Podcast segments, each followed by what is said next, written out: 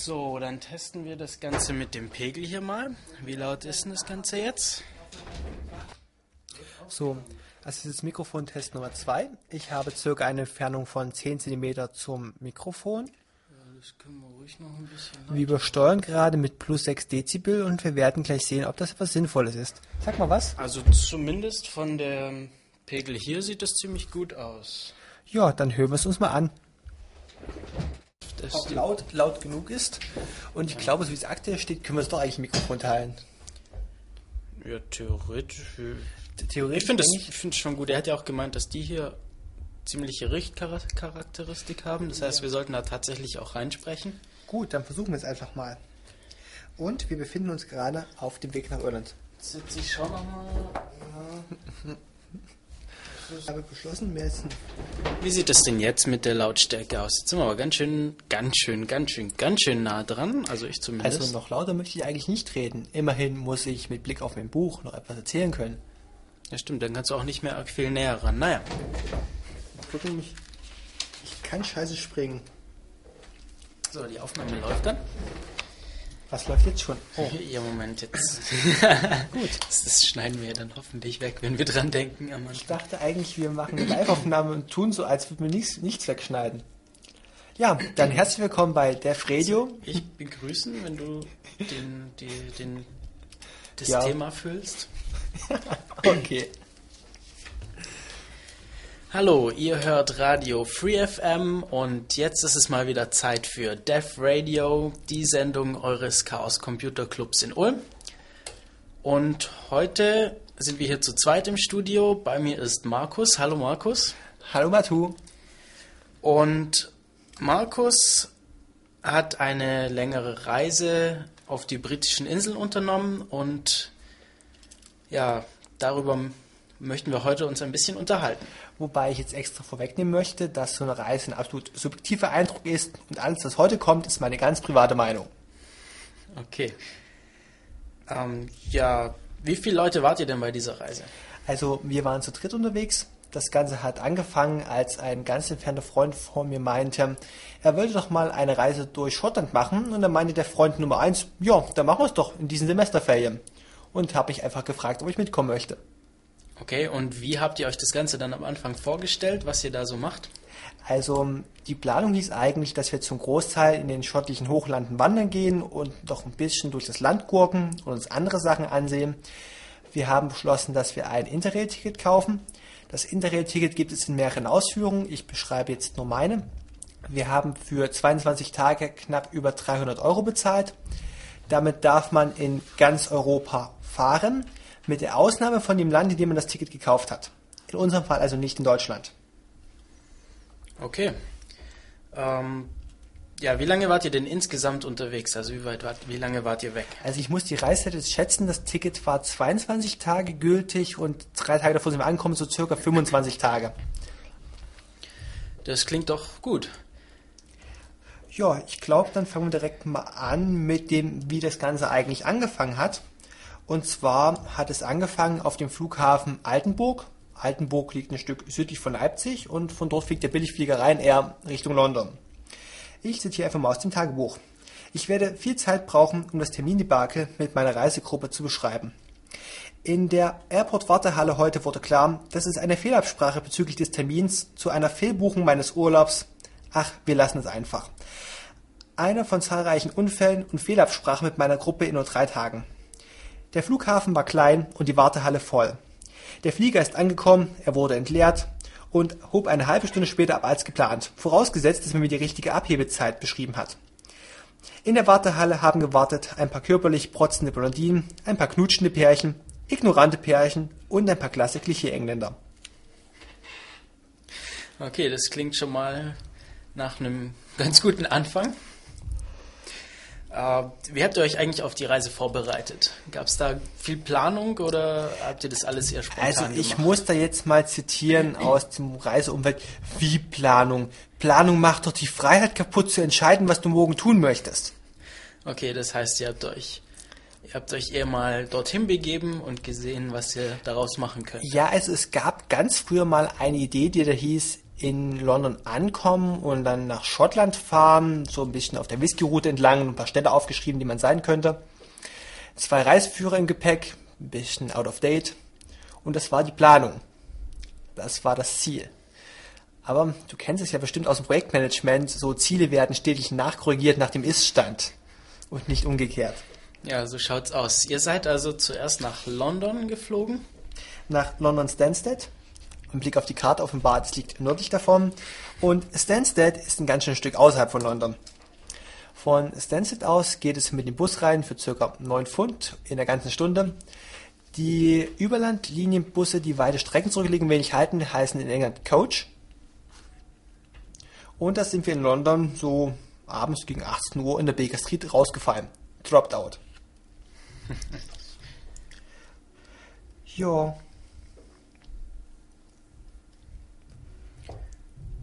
Okay. Ähm, wie sah das denn dann, oder? Martin, läuft die Aufnahme noch richtig? Ah, ging weiter. Wenn du sagst okay, dann klingt das so wie puh, ein Punkt abgehakt, nächsten Punkt. Hm.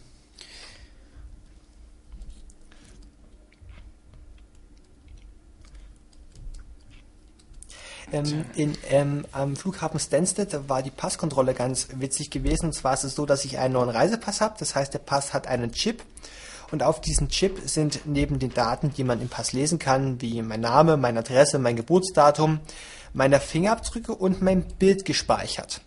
Das heißt, ich wurde aus der manuellen Warteschlange rausgefischt und sollte meinen Ausweis in ein Lesegerät legen, das mit der Kamera versucht hat, Gesichtserkennung durchzuführen. Nun ist es leider so, dass aufgrund meiner Haartracht mein Gesicht nicht so aussieht wie ein ganz normales Gesicht und das Lesegerät auch strikt verweigert hat, mich zu erkennen. Was am Ende dazu geführt hat, dass ich wieder in der manuell ausgelesenen Schlange gelandet bin. Nur halt ein paar Plätze weiter vorne. Okay, wie lange wart ihr denn in London?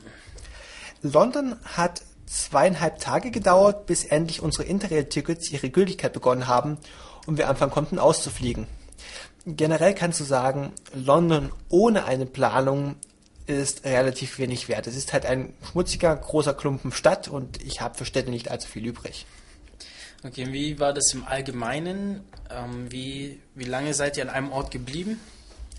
Ähm, die offizielle Planung, und wir denken nochmal bei dem Begriff Planung nach, hieß, ähm, wir bleiben einen Tag und wenn es uns gefällt, sogar vielleicht ein bisschen länger. Okay, du hast mir schon ein bisschen von London erzählt und. Vielleicht kann ich das einfach mal mit einem Zitat äh, über die Engländer rausholen. Ja, mach das. An der, an der Station Canada Water haben wir einen alten Mann nach dem Weg zur Jugendherberge gefragt. Er hat zwei weitere Frauen angeworfen, die sofort mitdiskutiert haben, weshalb sich weitere Passanten bereitwillig einmischten. Wir haben viermal Hilfe bekommen und sind mit sieben lächelnden Gesichten rausgegangen. Thank you. You're welcome. Und nicht mal das letzte Wort behält man hier. Die Höflichkeit wird hier wirklich neu definiert. Und das möchte ich einmal in einem Projektteam sehen. Was man auch noch ganz krass formulieren kann, ist nicht nur die Höflichkeit, die man in London sieht, sondern überhaupt das generelle Auftreten der Engländer. Wir waren in einem von diesen roten Doppeldeckerbussen unterwegs und wir fahren gerade auf die Haltestelle zu und plötzlich stiebt neben mir die Menschenmenge auseinander. Ich denke mal, hä, was ist denn jetzt alles passiert? Bis ich festgestellt habe, draußen an der Haltestelle stand eine Frau mit Kinderwagen und noch bevor der Bus an der Haltestelle stand, war der Platz für den Kinderwagen und der Gang bis dahin freigeräumt. Und da habe ich noch boah, was für eine Voraussicht, das möchte ich einmal in Deutschland sehen. In Deutschland ist es doch meistens so, dass in den hinteren Türen der Straßenbahn oder vom Bus Leute drin stehen, wenn es voll gerammelt ist und keiner checkt, dass die Tür nicht zugeht, weil er vom Weg rumsteht. Also eine unglaubliche Voraussicht und eine Höflichkeit auf seine Mitmenschen. Okay, das. Ja, wie das okay. Scheiße. Sorry. Wollen wir nochmal Plan B versuchen mit Vorlesen? Was sagen? Äh, oh, mal sehen. Also, du hast von der englischen Höflichkeit erzählt. Wie sieht das aus? Was meinst du, was braucht man denn unbedingt, wenn man so eine Reise unternimmt? Was hattet ihr dabei? Was hat euch gefehlt? Also, ich würde es glaube mal mit dem, mit dem anfangen, was ich wirklich für meinen nächsten Urlaub gelernt werde, mhm. gelernt habe. Also, ich werde einen Urlaub planen und zwar Sehenswürdigkeiten, die ich sehen möchte dass ich mich viel entspanne und meinen Plan nicht allzu vollstopfe, sondern eine Sehenswürdigkeit, die ich haben möchte und ein paar Sachen, die ich optional machen kann. Ich werde mir ein paar ruhige Ecken für mich heraussuchen, um mich hinzusetzen und ein Tagebuch zu schreiben. Denn was ich wirklich gelernt habe, war, ich habe viel Neues gesehen, ich habe viele coole Sachen erlebt und es ist unglaublich kompliziert für so einen kleinmenschlichen Kopf, so viele Sachen zu behalten. Also für mich war es wichtig, dieses Buch zu schreiben, damit ich die ganzen Emotionen, die vielen Eindrücke noch einmal bündeln kann und sie nochmal aufbereiten kann. Und ansonsten habe ich mir vorgenommen, für den nächsten Urlaub einen Lonely Planet Travel Guide zu kaufen, die Sehenswürdigkeiten rauszuschreiben und natürlich mit einem Stadtplan unterwegs zu sein, der Offline-Version von Google Maps. Also meine Erfahrung mitzuschreiben oder generell zu schreiben, wenn ich reise, das habe ich mir jetzt auch vorgenommen, muss ich sagen. Das gefällt mir. Das Hast du in der Vergangenheit Erfahrungen damit gesammelt? Äh, ich, ich, war mal in Kanada, da habe ich das am Anfang gemacht. Allerdings ist es dann ziemlich schnell weniger geworden und hat dann ganz aufgehört. Das ist sehr schade. Ich habe die Woche gerade beim Aufräumen mein Tagebuch da gefunden. Mhm. Es war toll, das zu lesen, aber es wäre schöner gewesen, wenn es ein bisschen voller gewesen wäre. Nochmal zum Thema Planungen, Erfahrungen und Fehler. Jeder Fehler hier liefert mir wertvolle Erfahrungen. Und die Fehlerquote will auch kein Ende nehmen. Geplant für heute waren das Globe Theatre, die Tower Bridge, der London Tower, dann eine Station laufen, bis wir in die andere Zone kommen und dann den Rest mit der U-Bahn fahren. Die Realität sah ganz anders aus. Wir haben uns verlaufen. Dafür habe ich wenigstens gelernt, wie ich bei Langstrecken meinen Rucksack packen muss, damit mir nicht den ganzen Rücken abschnürt. Wir sind in der Tower Bridge gewesen. Wir haben einen WLAN Access gesucht, damit ich endlich mal kostenfrei Geld abhoben kann. Und ich muss sagen, Access Points, die du in Deutschland findest, wirst du dort gar nicht bekommen. Also es war doch ziemlich kompliziert. Wir sind am Ende auf dem Themseweg gestrandet, haben ganz tolle Fotos gemacht, haben die St. Paul's Cathedral von außen gesehen und man muss sagen, mein Gott, haben die gewaschene Eintrittspreise. Überhaupt würde ich sagen, ich habe in England ganz viele Sachen gesehen, die sich da irgendwie Cathedrals schimpfen, die irgendwie so klein sind wie der Nebenturm vom Ulmer Münster, dann noch aus ziemlich langweiligen Steinen außen und denkst du so, was ist daran bitte schön Cathedral? Und habe es mal nachgeschlagen. Die Kathedrale ist ein sakraler Bau, der den Sitz eines Bischofs darstellt. Die Kathedrale ist ein sakraler Bau, der den Sitz eines Bischofs darstellt. Genug Bischofs, Bischöfe, genug Kathedrale. Zu meiner Erwartungshaltung im Urlaub. Währenddessen ich mich auf einsame grüne Hochlande gefreut habe, nimmt Schottland nur ein Viertel der Reise ein. Und das Hauptziel werden Stadtbesichtigungen sein. Das ist wirklich nicht geeignet für einen Schlafsack. Mein Schlafsack ist Extragewicht. Und die Reiseroute steht noch nicht fest. Vielleicht kann ich noch einwirken, dass meine Planung mit Kleidung trocknen, Schuhe wegen des Geruchs auswaschen funktionieren kann, wenn wir alle in der Regellosigkeit einsamer Landschaften sind. Meine stille Hoffnung darauf, dass wir bald nach Irland in die Pampa kommen, bleibt unser neues Ziel zu Oxford sein. Aber erstmal zurück zu den Geschichten aus London. Wir haben gesehen Schilder, die beschreiben, wie man sich richtig in einer Schlange anstellen soll. Und ich muss sagen, der Lonely Planet Travel Guide ist ausführlich darauf herumgeritten. Überhaupt sind in den Geschäften viele Mitarbeiter ähm, und auch eine Ticketstation angestellt. Und zwar an den Stellen, wo ein Deutscher nur einen Ticketautomaten vorfinden würde. Hier wird man noch human betreut. Interessant bleibt die Zusammensetzung der Bevölkerung. Ich sehe unglaublich viele Schwarze, aber ich kann nicht nachvollziehen, wo sie herkamen. In Amerika würde es die Sklaverei erklären. Was ist hier in England passiert? Später einmal wird sich herausstellen, dass das Kolonialreich England mit seiner Abteilung für Human Resources auch kräftig zugeschlagen hat. Über den Einkauf und die Geschäfte. Die Geschäfte händigen die Ware prinzipiell in kleinen Plastikbags aus.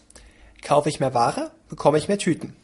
Ich habe Leute gesehen, die linke Handvoll Tüten, rechte Handvoll Tüten mit kleinen durchsichtigen orangen Plastiktüten durch die Stadt laufen. Es ist sagenhaft, wie viele Tüten man auf einen Schlag bekommen kann. Und davon noch etwas. Außerhalb von Deutschland kennt man kein Brot. Hier gibt es massiv viel Weißbrot, Croissants, Brötchen, aber kein Schwarzbrot.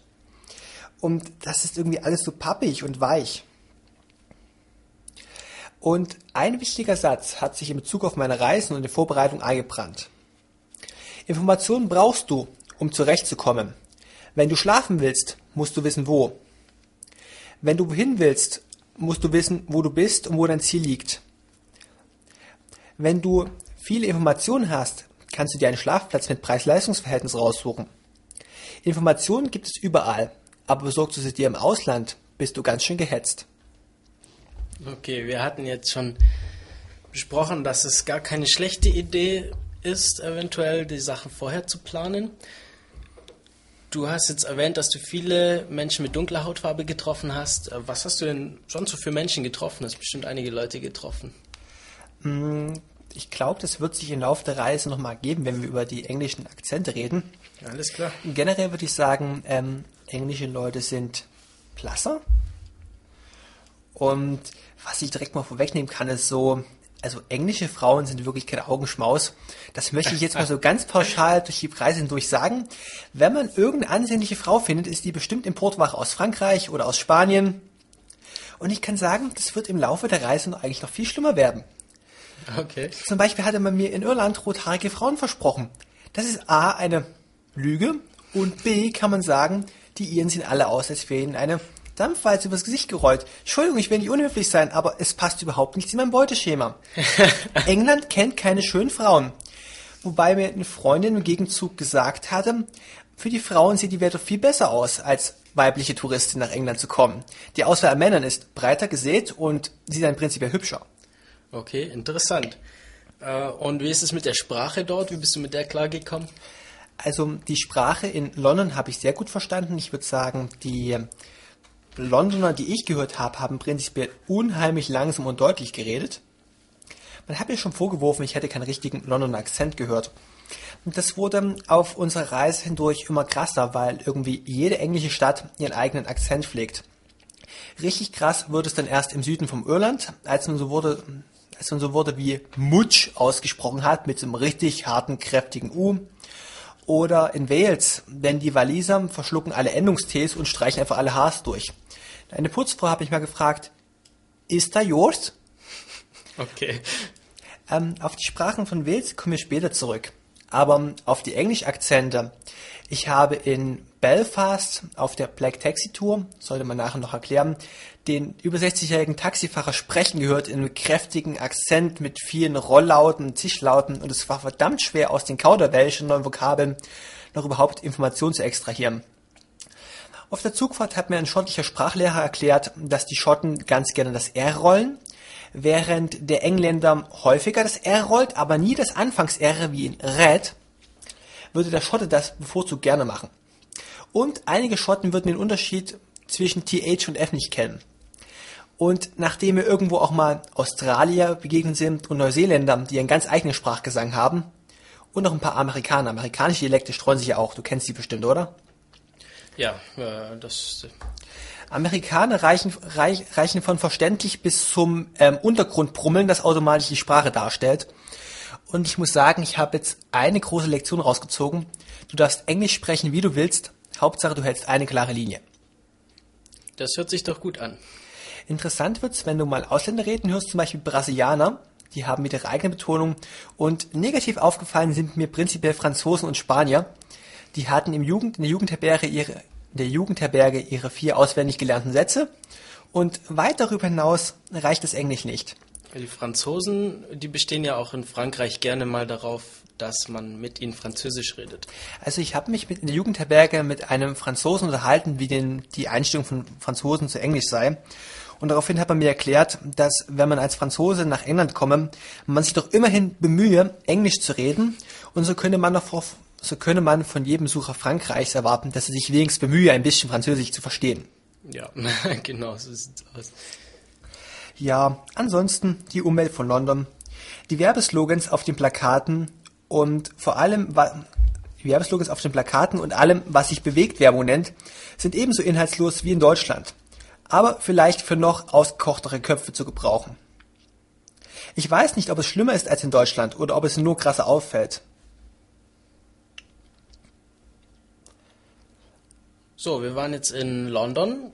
Geht's jetzt weiter oder gibt's von London noch was? Gibt's noch, noch mehr zu berichten? Prinzipiell würde ich sagen, London ist eine Großstadt, äh, die zweitgrößte in Europa. Noch größer ist nur Moskau. Moskau hat sogar 10 Millionen Einwohner, London 7 Millionen. Ein riesengroßer Distrikt und ich persönlich stehe nicht so auf Großstädte.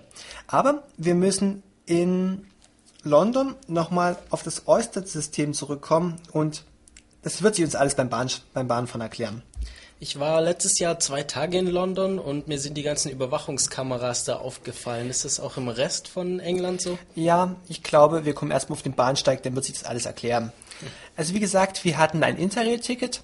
Das Interrail-Ticket ist ein einfaches Stück Pappe in einem äh, Papiercover. Und es ist so, dass wenn du in England Bahn fahren möchtest, trittst du auf den Bahnhof. Wie gesagt, du hast überall Ticketschalter, wirklich viel Personal viel Personal, um die Kameras auszuwerten, auf die wir gleich eingehen werden.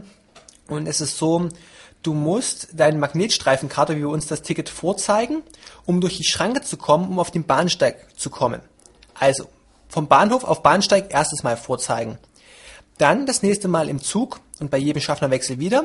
Und du musst dein Ticket vorzeigen, um den Bahnsteig verlassen zu können. Wirklich krass im öffentlichen Verkehr aufgefallen sind die Kameras. Überwachungskameras, wohin das Auge schaut.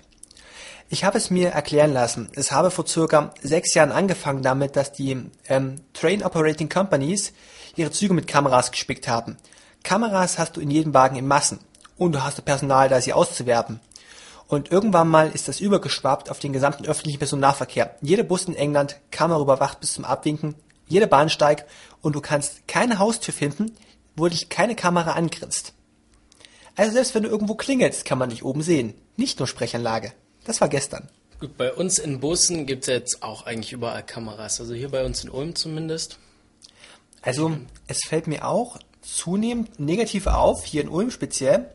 Und ich habe mich da auf der Zugfahrt mit einem Engländer aus ähm, Manch hm, Schottland, ich habe gerade die Stadt vergessen, ähm, unterhalten, habe ihn gefragt, wie sich denn die Überwachung auf die englische Gesellschaft ausgewirkt hätte.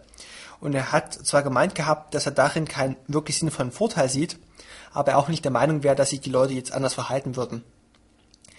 Wir hatten das ja in Deutschland gehabt, dass ähm, eine Überwachung der Bürger nicht zulässig ist, mit der Begründung, dass wir unser Verhalten dann anpassen würden, wie wir denken, dass unser Umfeld uns haben will. Das würde die Gemeinschaft verändern. Das ist, daraus ist das Recht auf Datenschutz abgeleitet worden. Die Aussage, die ich so vage aus England habe, war, man hat keine Veränderung beobachtet. Das ist interessant, weil da, das wäre eigentlich jetzt auch mein Argument gegen solche Überwachung. Ist die Frage, inwieweit das irgendwie auch wissenschaftlich betrachtet wurde. Das wäre mal interessant zu sehen. Aber ich denke, das wäre eher Thema einer anderen Sendung. Ja. Was ich den Engländern noch unterstellen würde, wäre ein unglaublich stupides Technikvertrauen. Und zwar wollten wir uns mit dem U-Bahn-System fortbewegen und man hat uns gesagt, statt der Tageskarte sollten wir die Oyster-Card nehmen. Und die Oyster-Card ist eine RFID-Karte, die mit Prepaid Geld beladen wird und wie du beim Einsteigen und Aussteigen in der U-Bahn und in Bussen einfach nur an Kartenleser dranhältst. Ich habe jetzt gefragt, was uns denn der Tarif kosten würde und man hat mir einfach nur gesagt, das musst du gar nicht wissen, die Oyster-Card wird automatisch das billigste für dich. Vertrau einfach darauf. Okay, also ja, das ist dann die Frage, ob man dieser Karte vertraut, beziehungsweise dem System, das dahinter steckt. Also es war dann sogar das U-Bahn-Personal, das mir gesagt ich soll drauf vertrauen, ohne mir sagen zu können, was der Tarif eigentlich kostet. Interessant. Das sind so Sachen, die kann ich nicht nachvollziehen und würde sie negativ bewerten. Ähm, als Gegenzug dazu, zu den ganzen Überwachungswaren, den Kameras und der Kontrolle, habe ich dort Geschäfte gesehen, wo der Eingang gleich der Ausgang gewesen ist. Und Kassensysteme, die anders aussehen. Währenddessen du bei uns meist Kassen hast mit Förderband, hast du dort Kassen, an denen du dich, hm, wie beschreibt man sie am besten? Du stehst dem Verkäufer fast direkt gegenüber, ein winziger Tisch. Okay. Und äh, alle Verkäufer stehen nebeneinander, alle Kunden stehen nebeneinander.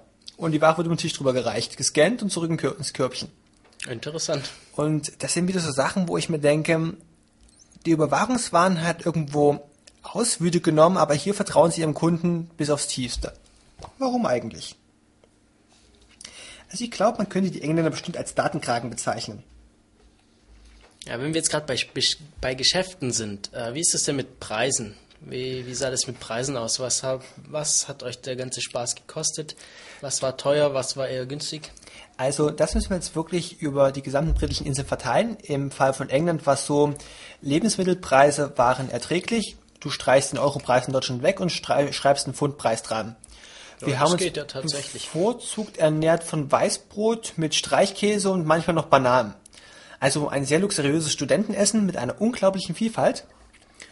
Und es war halt billig. Die eine Übernachtung in London hat uns zwischen 17 und 22 Pfund gekostet. Zum grob zu überschlagen, der Umrechnungskurs ähm, 1,30 Euro sind ein Pfund. Und damit habe ich jetzt weit, ähm, wie heißt es, weit übertrieben, denn Umrechnungskurs ist einiges besser. Okay, wie ist es äh, sonst mit Unterkünften gewesen? Ähm, Unterkünfte in Irland zum Beispiel waren Spottpreis gewesen, Eintrittspreise in Irland waren Spottpreis gewesen, aber Grundnahrungsmittel wirst du arm.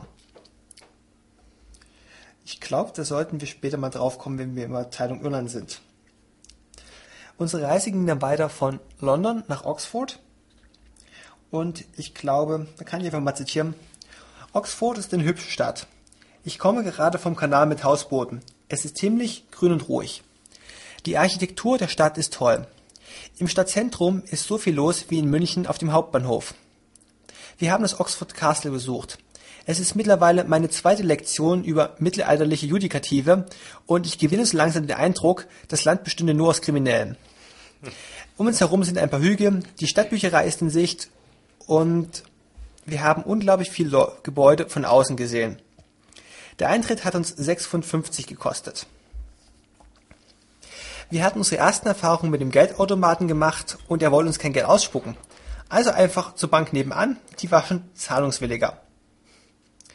Interessant aus der Geschichte über die englischen Judikative ist, von Gefangenen hat man damals verlangt, dass sie für ihre Accommodation, wie du es bezeichnen möchtest, selbst zahlen. Schließlich sind sie selbst schuld, dass sie sich da reingebracht haben.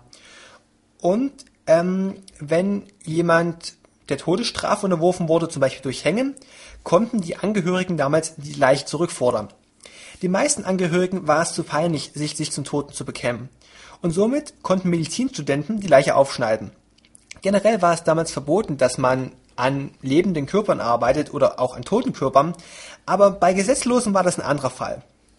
Und so führt es bald dazu, dass ein Mangel an Toten zum richtigen Leichenhandel führte.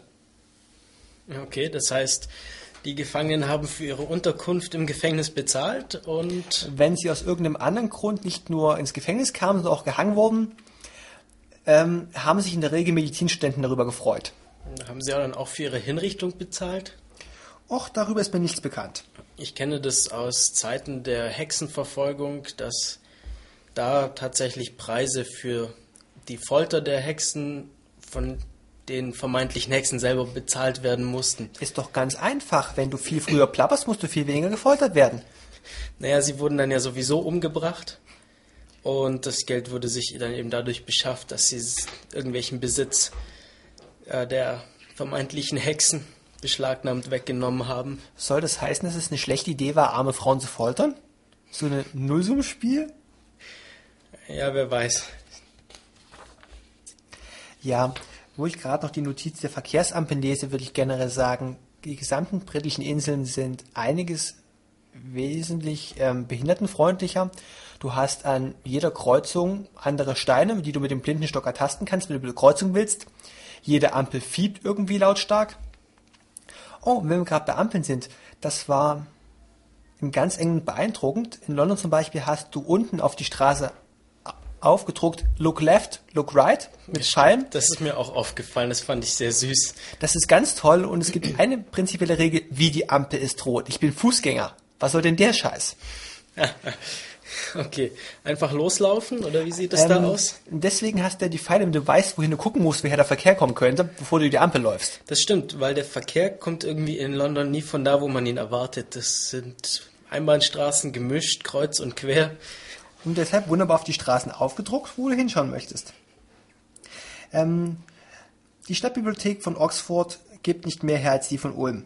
Aber äh, ich habe ein Buch gesucht und die Liste verfügbarer Bibliotheken in der Stadt, die ich suchen konnte, hat die 20er-Marke überschritten. Wir sind auch am College gewesen und haben uns entschieden, dass wir nicht reingehen, weil der Eintrittspreis mal wieder über 10 Pfund lag. Der Eintrittspreis fürs College? Äh, um, dem, ähm, um die um, pardon, Universität, muss ich sagen, um dir mal die Universität anzuschauen. Okay, interessant. Ja, ansonsten habe ich noch massiv Vokabel mitgeschrieben, zum Beispiel sogenannte Oakham-Picking. Hat mich eine Weile gedauert, das nachzuschlagen. Oakham-Picking war eine der Hauptstrafen für Gefangene, wo sie alte Schiffstaue aufflechten mussten und diese Taue hat man dann wieder benutzt, um andere Schiffe abzudichten. Okay, das hat man dann praktisch zwischen die Planken gestopft oder wie hat das dann ausgesehen?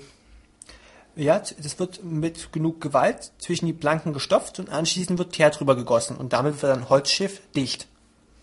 Oakham Picking. Ja, Oakham Picking. Ähm,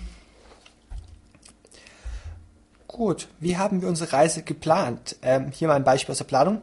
Wir haben mit geborgten Laptop Hotels in Stratford, Worcester, geschrieben Rochester, Cardiff, Pembroke und Irland gesucht. Die Campingbahns kann man nicht online finden. Campingbahn sollte ich vielleicht mal erklären.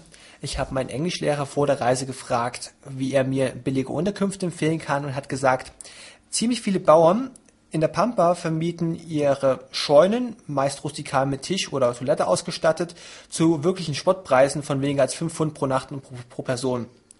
Einfach nur zum drin schlafen. Das war auch der ursprüngliche Grund, warum wir die Schlafsäcke dabei hatten. Ja, vom Preis klingt es super. Habt ihr das auch gemacht? Wir haben leider keine gefunden. Wir haben uns zum Großteil in Städten aufgehalten, weil wir mit dem Interrail-Ticket unglaublich gut mit Zügen vorankamen. Damit kommst du aber nur zwischen großen Ballungsgebieten umher. In die Pampa kommst du nicht. Okay. Wie würdest ja, ne, vergiss es. Vergiss es, okay. Ähm, das wird ein Abenteuer. Züge nur in der Stadt, Bahns außerhalb und auf, und auf Nachfrage in den Örtlichkeiten. Ich werde ein wenig über meine Erwartungen an Irland schreiben, denn die Realität wird sie bald überholen. Ein grünes Land. Sind die Leute dort genauso nett? Und dann habe ich etwas über die Leute im Hotel im Cardiff, ähm, im Backpackers in Oxford beschrieben. Und zwar habe ich mich dort einfach mal mit den Leuten halten, die dort sind, warum eigentlich die Stadt so vollgefropft von Touristen ist. Und Oxford ist aufgrund der English Summer School weit überlaufen. Währenddessen der Themseweg mit den vielen Hausbooten und den vielen Grünen eigentlich nur genial und leer ist. Dort verirrt sich kein normaler Tourist hin. Die Leute in der Jugendherberge sind anders. Die Dame von der Rezeption, Martha, hatte Doppelschicht an ihrem Geburtstag. Sie raucht gewöhnlicherweise viel und nach Feierabend bleibt sie im Hotel und im Hostel und schaut fern. Ich habe das Gefühl, dass die Angestellten im Hostel mit Sprüchen mit We are like a family und das stetig fluktuierende Personal ähm, sehr viel tiefgründiger, sehr viel tiefgründiges losgetreten hat, als der Satz eigentlich bedeutet. Vielleicht bewohnen wir die Bewohnung der Angestellten einfach nur mit. Ich kann nicht beurteilen, ob mich diese Lebensweise eines Studenten, sich einfach in einer Herberge, einer Rezeption niederzulassen, für ein paar Wochen zu arbeiten und dann weiterzuziehen, anziehen sollte oder nicht. Ich weiß nicht, ob es faszinierend ist. Ähm, der Themseweg ist wirklich ausdrücklich schön. Wir hatten nach dem Weg gefragt. Ich mag ihn mal zitieren. After the bridge, turn left, walk five minutes and then you are in the sky. Walk ten minutes and then you are in meadow. Muss sagen, es hat verdammt viel geblüht, angenehm Lichter reflektieren sich im Wasser, viele kleine Brücken und es wäre eigentlich für jeden schnulzigen Film die perfekte Landschaft gewesen. Es war einfach unglaublich ruhig, es war genial. Ich muss sagen, Oxford hat mir sehr gefallen, wenn man mal die Touristen aus der Stadt entfernen könnte. Es ging dann weiter von Oxford nach Stratford upon Avon. Stratford upon Avon kennt man eigentlich für Shakespeare. Auf Shakespeare können wir später eingehen. Und es war ziemlich kompliziert am Bahnhof nach der Stadt zu fragen, denn während ein Deutscher vielleicht sagen würde Stratford upon Avon, hat die Dame am Bahnsteig gesagt Stratford upon Avon. Also um das A noch ausgesprochen, das O einfach irgendwie verschluckt, das RD, FROD in einem Satz. Und, bupp, ja, war nicht viel zu verstehen.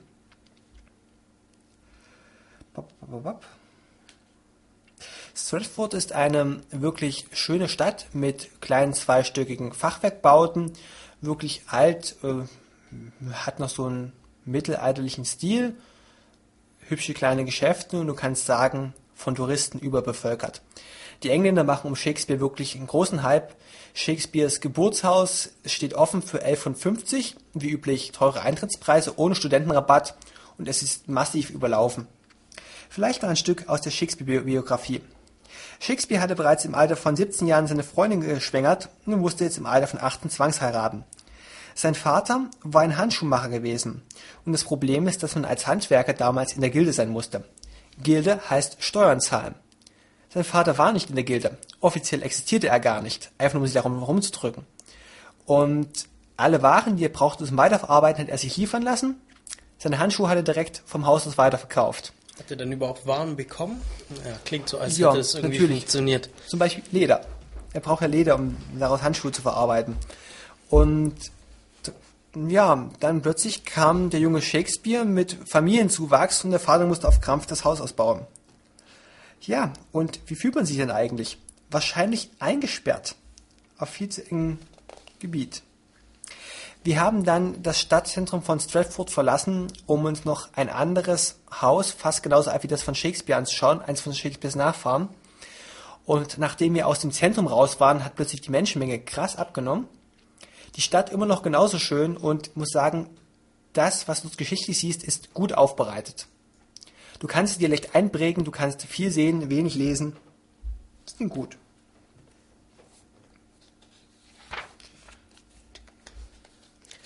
Du hast mir noch von etwas Aufruhr in der Herberge erzählt, als Ja, das habe ich fast vergessen. Das war noch die Herberge in Oxford. Und zwar äh, hatte ich gerade einen kleinen Plausch an- der Rezeption geführt, als jemand rausgestürmt kam. Er würde doch einen Rauchgeruch auf der Darmtoilette wahrnehmen. Und plötzlich so war Zigarettenrauch oder Zigarettenrauch. Und plötzlich, also da rauchte nichts mehr, es stand nur noch der Geruch drin. Und plötzlich war die ganze Rezeption mit drei Leuten überfüllt, die auf Krampf die Gästelisten gewälzt haben und versucht Daten zu sammeln, wer denn das jetzt gewesen sein könnte, einfach nur um denjenigen zur Rechenschaft zu ziehen.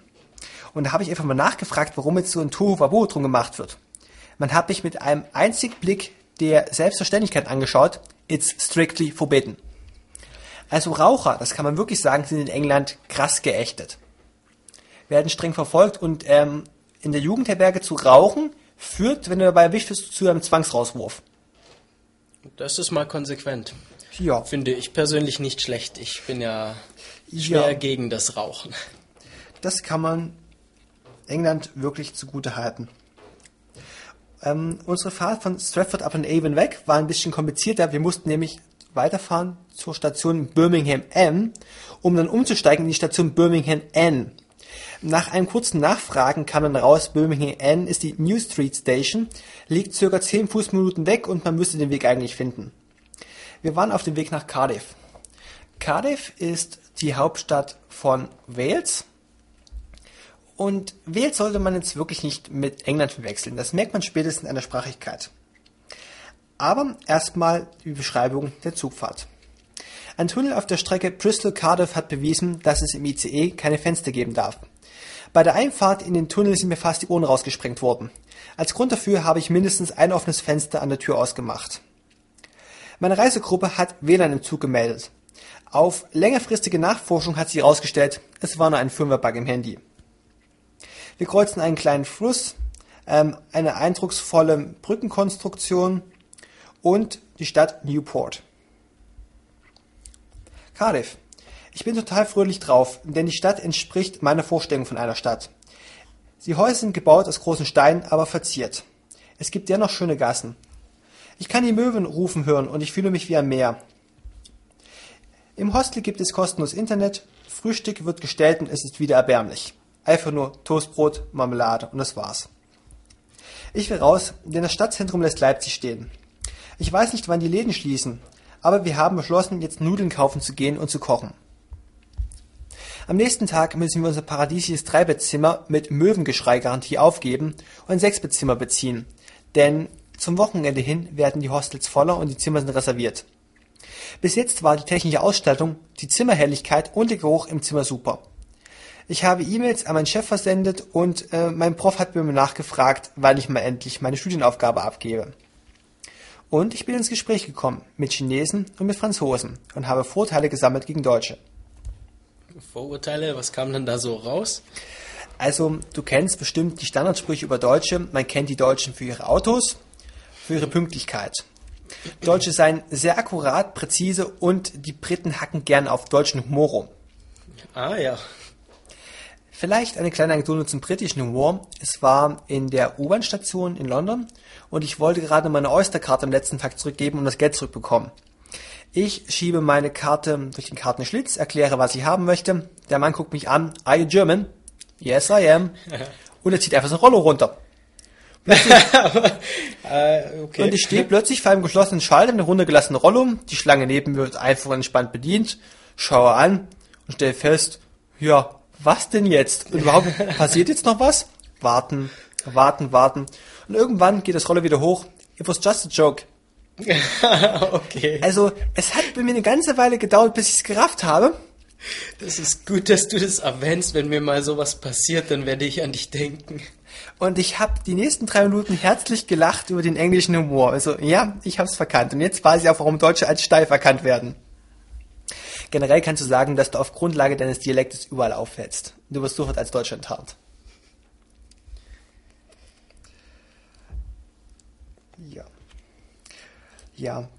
Zugfahren in England ist ähm, in dem Sinne sehr, sehr bequem. Du stolperst einfach an den Bahnhof und in spätestens 20 Minuten fährt ein Zug in die Richtung, wo du hin willst.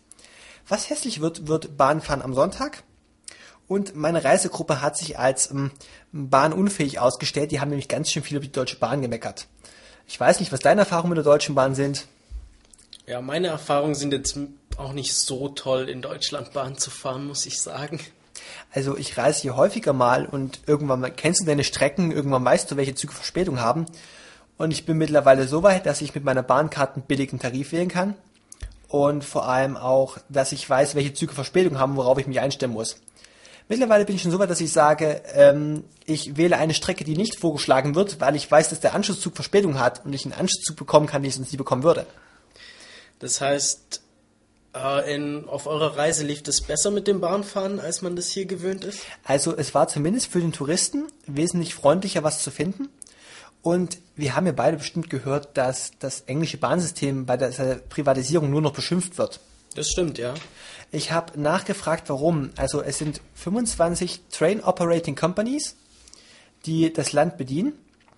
Und es ist so, dass seit der Privatisierung es zwar eine zentrale Instanz gibt, die Tickets verwaltet und die Fahren Bahnhöfe bedient, aber dennoch du bei der Hotline anrufen kannst und du nach dem billigsten Ticket von A nach B fragst und man kann dir die Anfrage nicht wahrheitsgemäß beantworten.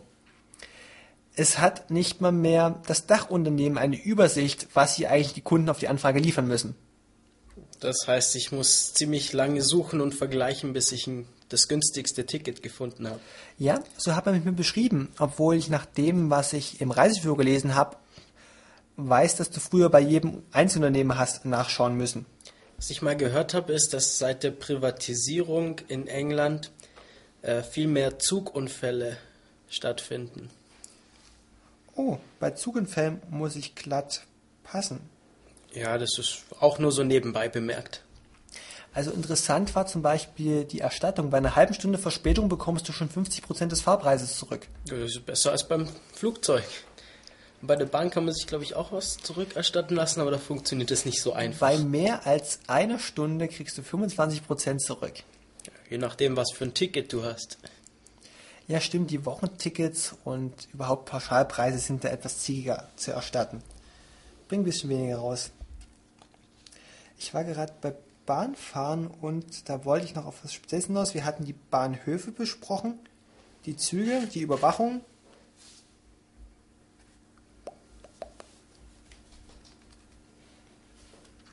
Es fällt mir bestimmt nachher wieder ein.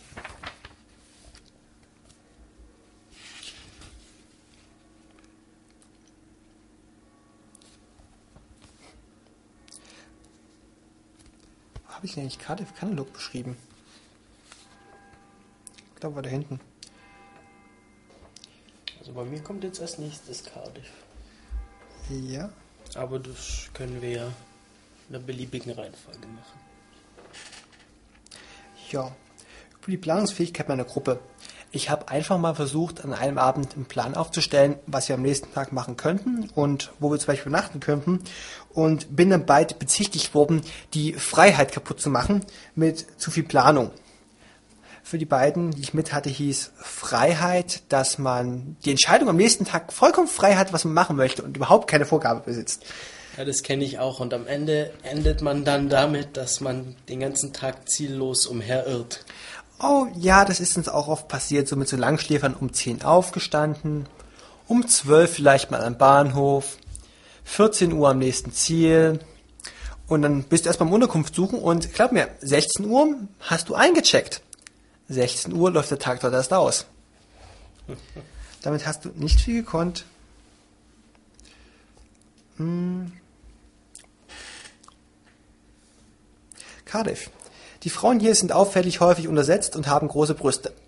Einige haben kurze Beine. Auf der Suche nach dem Hafen haben wir das Industriegebiet gefunden. Abseits der Touristenregion regieren Dreck am Straßenrand, illegal entsorgter Müll und Lösungsmittelgestand. Am sogenannten Hafen oder ob es vielleicht auch nur ein Fetzen vom River Taff war, River Taff, der Fluss Taff, lagen weiße Muscheln statt Steinen aus. Andeutungen von Regen haben uns dann die Flucht geschlagen und wir sind zurück zum Hostel gegangen. Aus den Gesprächen mit den beiden, mit den Chinesen und den Franzosen von gestern kann ich nochmal die Chinesen zitieren. Wir haben uns über die Vorteile von Character-Based and Letter-Based Writing Systems unterhalten und generell würde ich sagen, dass ich auf jede Frage, die ich hatte, eigentlich immer nur geantwortet habe mit, ich habe keine Ahnung und darüber habe ich noch nie nachgedacht. Ich weiß nicht wirklich, ob ich mir daraus ein, ein Vorteil gegen Chinesen bilden sollte, dass es wichtiger ist, etwas zu kopieren, als etwas selbstständig kreativ zu schaffen. Aber sie war diejenige, die gesagt hat, dem Deutsch, das deutsche Vorurteil ist, dass Deutsche immer planen und unheimlich präzise arbeiten. Das Vorurteil über Deutsche, okay. Ja, dann. Das war auch der Abend, an dem der Franzose sagte, dass er in Frankreich erwartet, dass jeder ausländische Tourist sich ein bisschen um Französisch bemühe. Hast du ihnen dann auch erzählt, was Vorurteile der Deutschen über andere Völker sind? Ich weiß gar nicht, was haben wir über Vorteile über Franzosen? Ich meine, ich, ich lästere gerne mal über die Rohstoffknappheit in dem Land. Tatsächlich? Das habe ich jetzt noch nie so gehört. Wie meinst du das? Naja, in Deutschland ist noch ein bisschen Bergbau und Tagebau möglich. Ein paar winzige Erdölfelder. Wenn du dich dann mal in Frankreich umschaust, wüsste ich nicht, wo die irgendwo Rohstoffe her abbauen wollen. Okay, dafür gibt es massenhaft Austern vor der Küste. Die sind dafür mittlerweile leider so groß geworden, dass sie da niemand mehr wegbekommt. Okay. Ja, ich weiß noch die Vorteile über französischen Wein und viel Essen Froschschenkel? Oh, stimmt, Froschschenkel. Auf das englische Frühstück kommen wir später ein. Ich glaube, über Engländer habe ich jetzt genug Vorteile gesammelt. Ja, wo du gerade Frühstück erwähnst, wie war denn das Essen so? Och, sagen wir schmackhaft. Und wir wissen, wenn etwas schmeckt, muss es einen Träger geben. Träger sind in der Regel fett. Sagen wir, das Essen war fettig. Also zum Frühstück in Swansea gab es Ei mit gebackenem Schinken, dazu gebackene Bohnen, ziemlich fettige Wurst, Toast und noch schlimmer frittierten Toast. Gab es große Unterschiede im Essen, je nachdem in welcher Region ihr wart? Also wenn du im Hostel gegessen hast, wo es wirklich billig war, gab es halt nur Toastbrot mit Marmelade. Wenn du ein teures Essen bekommen hast zum Frühstück, gab es wirklich fettiges Essen. Ansonsten habe ich auch ganz viel Fish and Chips gegessen. Ja, Fish and Chips habe ich auch probiert, als ich letztes Jahr in London war. Ich muss sagen, ich war begeistert. Ja, ich mag's auch. Es macht mich auch satt, die Portion. Also ihr bekommt dann einen ähm, panierten und frittierten Fisch gemeinsam mit Pommes. Genau, meistens in Pseudo-Zeitungspapier eingewickelt. Ja, wir hatten so die typischen Styroporverpackungen gehabt. Ja, oder so. Cardiff Castle. Wo fange ich nur an? Es war seine 11,50 wert. Ich kenne jetzt die Geschichte seit den Wikingern bis, ähm, bis zum viktorianischen Zeitalter. Cardiff ist die Festung in der Festung. Ein Audio-Guide führt uns durch beschilderte Gänge. Es gab viel Mittelalter zu sehen und ich bin nun langsam vollgefüttert mit alter Geschichte. Die Mauern sind mächtig und eindrucksvoll. Der König schlief in einem durch eine Mauer getrennten privaten Bereich. Neben viel Stein und Historie haben Erbfolge der Victorian-Clan das Schloss erhalten und protzig ausgebaut. Was Architekten hier geleistet haben und wie viel Geld hier reingeflossen ist, vermag weder Wort noch Bild einzufangen. Deshalb nur ein paar Prinzipien. Vergoldete Gästeschlafzimmer, so kunstvoll verziert wie eine Kirchenorgel und unglaublich detailliert mit Marmorkamin und Kristallperlen in den Fenstern. Der Speisesaal ist aus sechs Schlafzimmern geschaffen worden, im Mittelalterstil mit Holz komplett geziert und das Holz mit Gravuren, wirklich Stück für Stück an jeder Wand und Geschichten bespickt. Die Decke ist unbeschreiblich hoch. Wofür braucht man so etwas? Und womit haben eigentlich adelige Frauen ihren Tag so totgeschlagen, als Bildung für Frauen noch nicht die normale Tagungsbeschäftigung war und es bereits Kindermädchen gab? Da möchte man dann gerne Gast sein. Hast du auf die letzte Frage dann noch eine Antwort gefunden? Ich glaube, ich habe unglaublich viele Fragen mitgenommen und so wenig beantwortet. Ich habe auch noch viel, viel mehr Faszination mitgenommen. Habe ich in Cardiff Castle bereits die Skulpturen über den Türrahmen gewähnt und die verzierten Bücher in die Bibliothek? Die Parkanlagen außerhalb des Schlosses waren sauber und abfalllos. So etwas würde man in Deutschland nie vorfinden. Meine Reisegruppe schwärmt vom Mittelalterkram und würde im Park am liebsten eine Lab veranstalten. Das Schloss hat uns irgendetwas zwischen vier und sechs Stunden gekostet und war absolut zu viel für die Sinne. Ich habe noch gar nicht den verzierten Glockenturm und die Schlafgemächer erwähnt. Vielleicht sollten wir LARP auch noch kurz erklären. Ja, die LARP ist ein Live-Action Role-Playing Game. Ungefähr das, wenn ihr Dungeons Dragons im Real Life spielt. Genau, das sagt jetzt vielleicht auch noch manchen Hörern wenig. Äh, live, man versetzt sich in eine Rolle und spielt das dann. Es ist ein Spiel. Äh, ich habe sowas auch mal gemacht. Das ist ziemlich toll. Das ging äh, damals um Mittelalter und Fantasy. Wir haben uns ein Wochenende auf einem Zeltplatz ja, breit gemacht und ja, das ganze Wochenende sind eben alle Leute in der entsprechenden Gewandung und spielen ihre Rolle da. Das ist eine ziemlich coole Sache, finde ich. Ja, ein Beispiel, wir sagen mal, dass ich ein Magier sei und ich bin ein mächtiger Feuermagier, ich zücke einen Tennisball, bewerfe dich und du bist tot. Ja, so mit, in etwa. Mit welchem Grund auch immer du mich dazu provoziert haben solltest. Das ist ja nicht wichtig. Ja, und plötzlich fangen im Urlaub auch mal an, Kleinigkeiten wichtig zu werden. Zum Beispiel meine Tag des Tages. Es war wichtig, Knoblauch für das Abendbrotessen zu erschleichen. Wir hatten einfach zu wenig eingekauft. In der Küche war bereits ein, ein anderer Mann am Kochen. Mein Spruch war, hm, it smells like garlic, smells fine. Und es hat genauso gut geholfen, wie diesen Mann persönlich darauf anzusprechen. Wir haben zu dritt das Kilogramm Nudeln dank einer Knoblauch-Tomatensoße problemlos verdrückt. Und die Hotelpreise ziehen zum Wochenende hin an. Unsere Übernachtungskosten sind stark gestiegen. Der einzige Trost ist, dass sie nach dem Wochenende wieder fallen werden. Ja, Cardiff war aufgrund seiner Möwen, aufgrund seiner Architektur und vor allem aufgrund des Cardiff Castle eigentlich ein unglaublich sinniges Erlebnis. Auf das verließ ich, müssen wir nachher nochmal detailliert eingehen. Wir sind gerade in der nächsten Stadt von Wales, einer Stadt namens Swansea. Ich komme gerade vom Strand. Dort hat mich die 64-jährige Dorothy, die auf ihre Enkel am Spielplatz aufgepasst hat, in ein Gespräch verwickelt. Der Deal ist ganz einfach. Sie wollte ein bisschen reden, ich wollte Englisch lernen. Passt doch super zusammen. Die Winde waren schön und die Segelboote am Horizont zu sehen. Der Tag begann verstrickt. Meine Gruppe zu schläfrig. Als wir endlich am Bahnhof angekommen sind, haben wir erfahren, dass der Zug erst 14 Uhr fährt. Unsere beiden Abenteurer hatten die Angst gepackt, den Ort zu verlassen. Ja, das sage ich mal zum Thema Planlosigkeit und Sicherheit. Und ich muss noch den Tag von gestern nachtragen. Es ist wieder Cardiff. Wir haben im Cardiff Nomad Backpackers einen Iren aus Nordirland getroffen und er hat uns empfohlen, dass wir doch zum Wandern nach Sligo gehen sollten. Sligo ist eine Stadt im Nordwesten Irlands. Unser Ziel für die nächste Woche steht fest. Aber auf die Frage, warum er eigentlich in Cardiff ist, für ihn sei der Urlaub billiger viel billiger. Und das ist doch etwas erschreckend. Okay. Und irgendwo ist dann ein Punkt gekommen, wo mir klar geworden ist, dass wenn ich ständig hinauszögere, mein Tagebuch zu schreiben, die Emotionen schon wieder vergessen sind, bevor sie eigentlich aufgeschrieben sind. Das ist wirklich das Wichtige mit so vielen Sinneseindrücken. Ich, ich, ich glaube, das ist eigentlich der Grund, warum wir Urlaub machen, um Sinneseindrücke zu erleben, weil wir Emotions, Emotionsjunkies sind.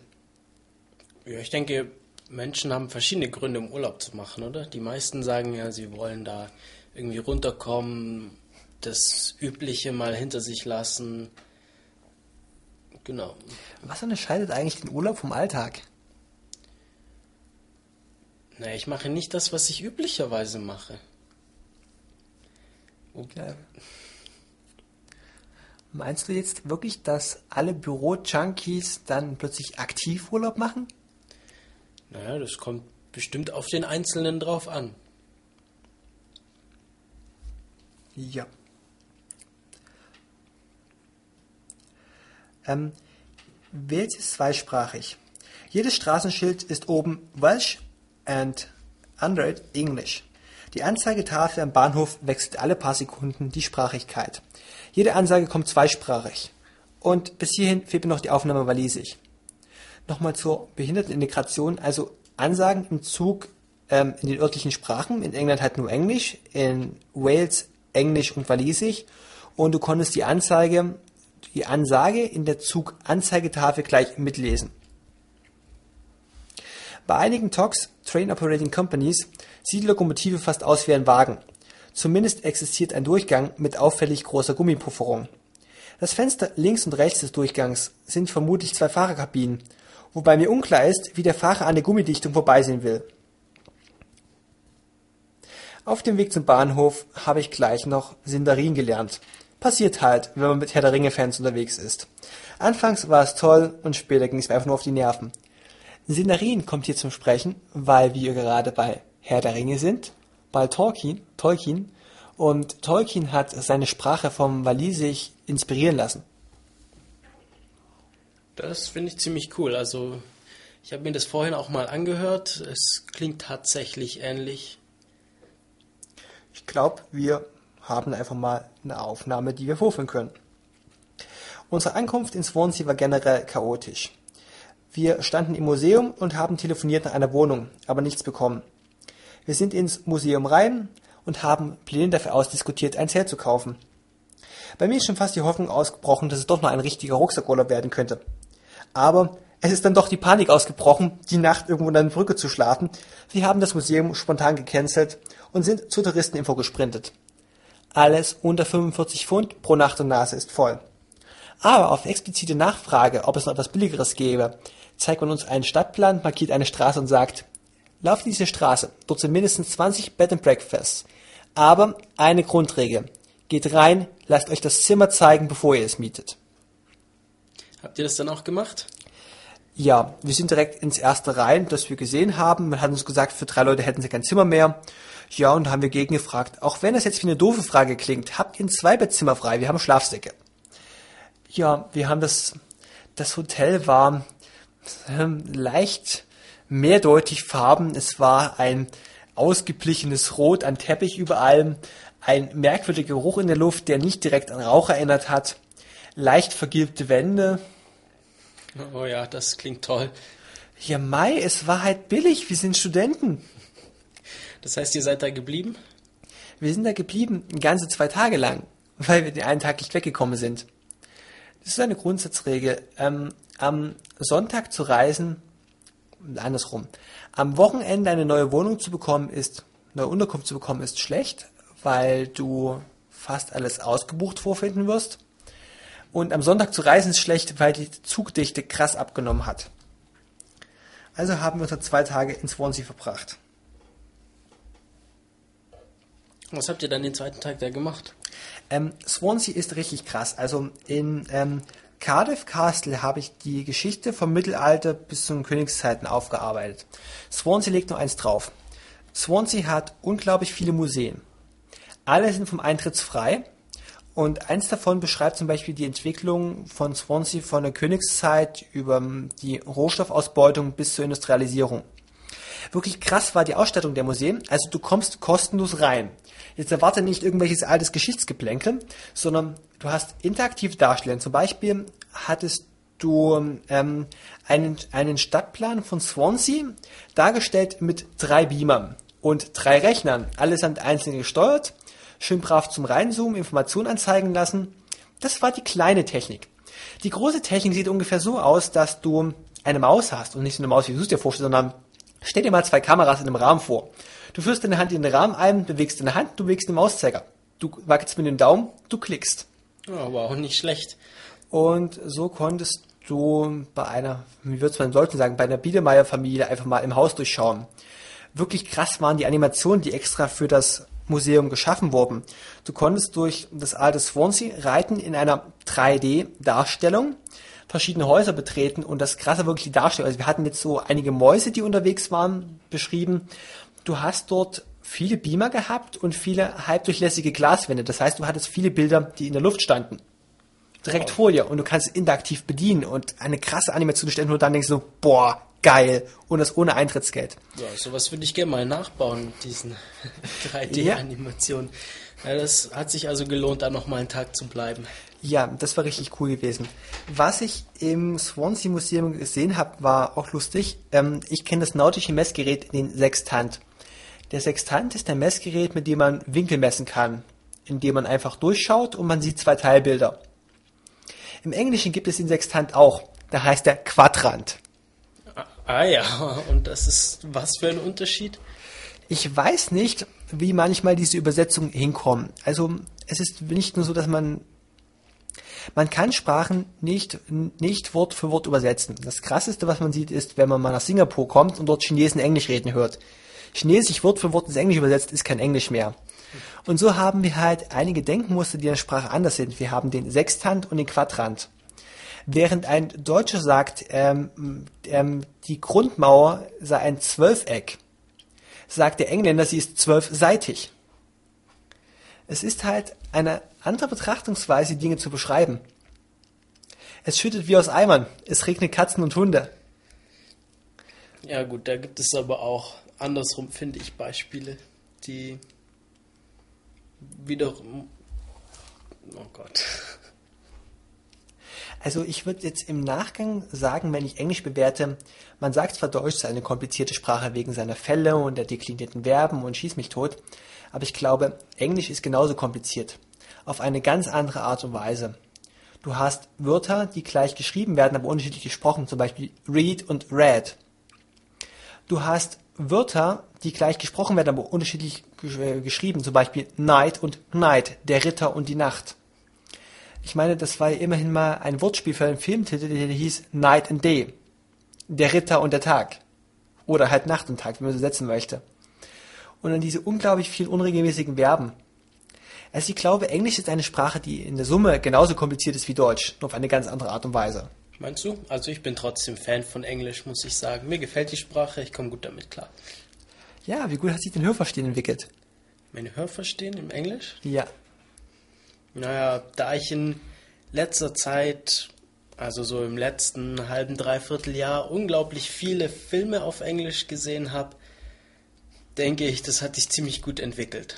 Also was ich sagen kann vom Urlaub ist, mein Vokabular hat sich wenig weiterentwickelt. Ich habe viele Sachen im Wörterbuch nachschlagen müssen.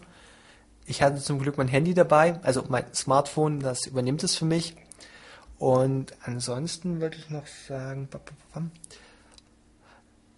mein Hörverstehen hat einen richtig krassen Sprung nach oben gemacht. Wenn es einfach nur darum geht, sich blitzartig auf fremde Dialekte einzustellen. Das war, glaube ich, eine sehr, sehr wichtige Erfahrung. Also ein elektronisches Wörterbuch ist unglaublich hilfreich. Ich hatte auch eins damals, als ich in London war. Ich war bloß zwei Tage da, aber so ein Smartphone mit einem Wörterbuch drauf oder einfach so ein elektronisches Wörterbuch, das ist richtig nützlich. Ja, also an Reisetipps haben wir bisher gelernt, dass man prinzipiell mehrmals nachfragt, wenn irgendwas braucht. Wir haben an der Touristeninfo zweimal nachfragen müssen, um unser Zimmer zu bekommen. Wir haben im Hotel das zweite Mal fragen müssen, um ein Zweibettzimmer zu bekommen für drei Personen. Und es wird sich auch später zeigen, dass es auch beim, Ticket, beim Ticketerfragen am Bahnhof sinnvoll sein wird, so zu drehen. Ja, und weil wir gerade bei diesem abgefragten, doch leicht roten Hotel waren, ich meine, was ist denn bitte schon ein Abenteuer ohne eine abgefragte Unterkunft? Das stimmt auch wieder, ja. Ja. Ich glaube, das Hotel hätte man dann doch beschreiben können als tierfreundliches Hotel mit Strandgefühl. Man betrachtet den Sand am Boden, bietet billige Unterkunft für zahlungsfähige Studenten. Die leicht cremefarbenen Wände, das Teppichrot, ich glaube, das ist irgendwie alles ins Auge gesprungen. Aber wir wissen es ja, wenn man vom inneren Werten keine Ahnung hat, bewertet man am liebsten alles nach dem Äußeren. Und ich glaube, das ist das, was mir genau an dem Punkt passiert ist. Ja, ich finde doch sowas wie Notizen im Buch, die mir sagen, dass ich auf Wikitravel, überhaupt dem Online-Reiseguide für mich, noch ein paar Notizen machen muss über Unterkünfte und Sehenswürdigkeiten. Prinzipiell würde ich in England sagen, du kannst in der Stadt über 20.000 Einwohner nicht darauf verlassen, dass du am Sonntag einkaufen gehen kannst. Das heißt, alles hat offen? Nicht alles, aber einige Supermarktketten wie Tesco, weiter verbreitet als bei uns Kaufland, aber noch ein ganz schön Stück größer, haben prinzipiell sonntags offen. Ja gut, hat auch seine Vorteile. Ja, was denn hier aus dem Vokabular noch interessant ist, war das englische Wort, sondern Breadline, die Brotlinie, das deutsche Wort für Existenzminimum. Das wieder der Unterschied Betrachtenweisen. Wir sagen Existenzminimum, sie sagen Brotlinie. Okay, leuchtet aber irgendwie ein. Finde ich genauso gut, ist gut dargestellt. Du hast mir noch zu was zu einer Wortherkunft erzählt. Und zwar das Wort oder die Vokabel Uppercase. Ah, der Uppercase ist auch im Swansea Museum aufgetreten. Warum redet man eigentlich bei Großbuchstaben vom Uppercase?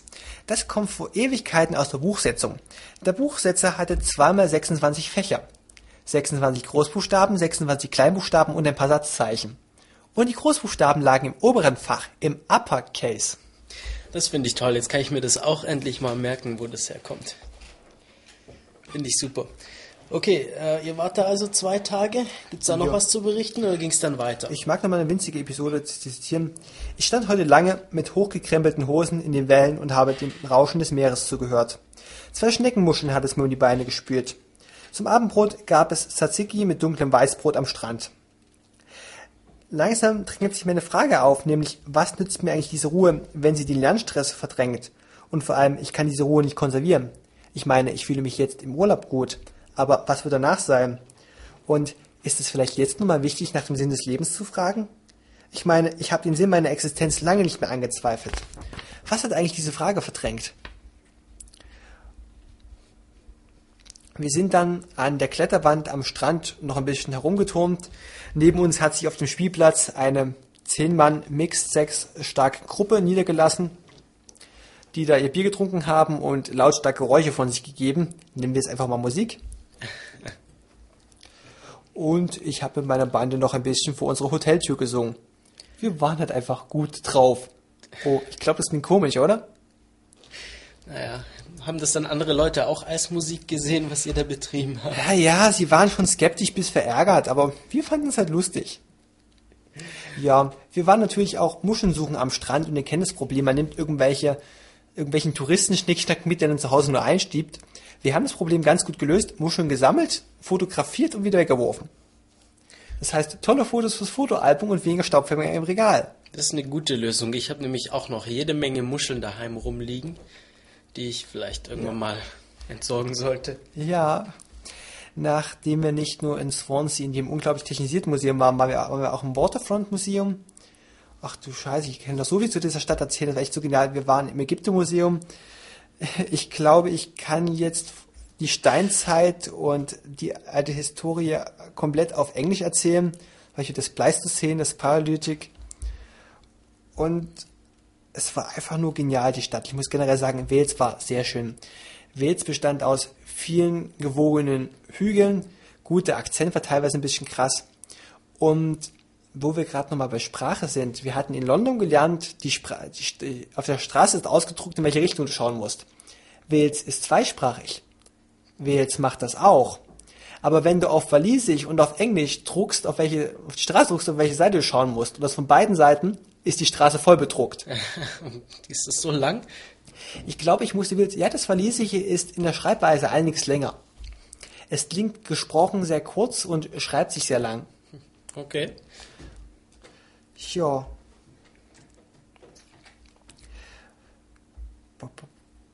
Ich glaube, das mit dem Boden überspringen wir einfach mal.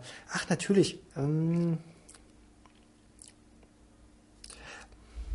Einer meiner Kollegen hat ein Elektro-Dreirad im Museum angetatscht, das nicht zum Andatschen gedacht war. Es folgte gleich ein netter Plausch mit dem Personal. Deutsche sind hier generell sehr beliebt. Ich weiß nicht, vielleicht liegt es daran, dass sie so selten sind. Die Hafeneinfahrt ist eine schwenkbare Brücke und auch den Yachthandel haben wir gefunden.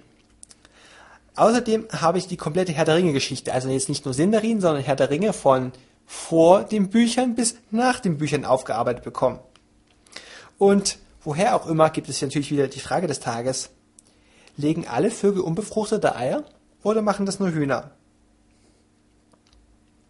Natürlich gibt es auch zu jedem Tag eine große Liste mit Vokabeln, aber die wird hier soweit nicht interessant sein.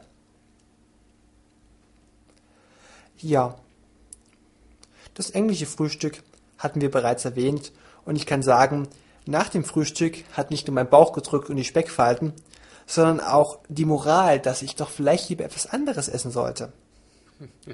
Die Reiseroute bisher hat sich erstreckt als Ulm, Altenburg, Stanford, London, Oxford, Stratford upon Avon, Cardiff, Swansea und es soll weitergehen nach Pembroke. Pembroke ist der Hafen, von dem du nach Irland übersetzen kannst. Die Zugfahrt dahin war doch sehr interessant. Ich bin mittlerweile schon zum zweiten Mal vom Schaffner gefragt worden, wohin wir wollen. Und das hat mich dann doch zum Nachfragen veranlasst. Die Zugfahrt bisher etwas schüttelig, der Zug etwas heruntergekommen und alt und denkst du so, oh mein Gott, was ist das für ein Standard? Die Nachfrage, warum wir gefragt werden, bedarf's halt. Und es gibt keine Haltewunschtaste. Das heißt, ihr musstet mitteilen, wo ihr raus wollt, damit der Zug da überhaupt hält? Richtig. Ich weiß jetzt, warum das englische Schienensystem als marode verschrien ist. In malerischer walisischer Landschaft und bei Bombenwetter liegen Holzschwellen und Schienstöße rum. Das Zughorn klingt wie ein verschnupfter Elefantenchor. Wir sehen viele Weideflächen, aber kaum Vieh auf den Flächen. Überhaupt viel Grün und viel zu wenig Tier. Jeder, Gang, jeder Bahnübergang trägt ein Schild ähm, Stop and whistle before proceeding. Also der Zug soll anhalten und pfeifen, bevor er weiterfahren kann. Meine Gruppe hat sich daraus einen Spaß gemacht. Sie meinten, wir müssten aussteigen und überkleben mit Honk if you're horny. Ja, also dass der Zug am Bahnübergang hält, ist schon ziemlich cool, oder? Ja, das war ein sehr eindrucksvolles Erlebnis, was es noch an Landschaften geben kann und an Strecken. Ähm, in Tenby, und das ist kurz vor Pembroke, hat sich der Zug derartig schlagartig leert, dass wir dachten, es sei Endstation, wir hätten die Ansage verfasst. Wieso Ansage? Die wird ja definitiv kaputt sein in diesem Zug. Wie oft hat denn der Zug an solchen Bahnübergängen gehalten? Och, du kannst dich darauf verlassen, dass er so einmal alle zwei Kilometer standen. Boah, das ist doch ganz schön häufig. Ähm, du stellst dir auch gerade unter Straße das Falsche vor, weil wenn wir bereits auf so einem roten Schienen fahren, kannst du nicht von irgendwelchen asphaltierten Straßen ausgehen, sondern von so kleinen Kopfsteinpflastern, so auf Radwegbreite. Ich meine, ja, es wäre eine schöne Landschaft zum Zelten gewesen. Ich glaube, uns hätte wo wochenlang keiner gefunden.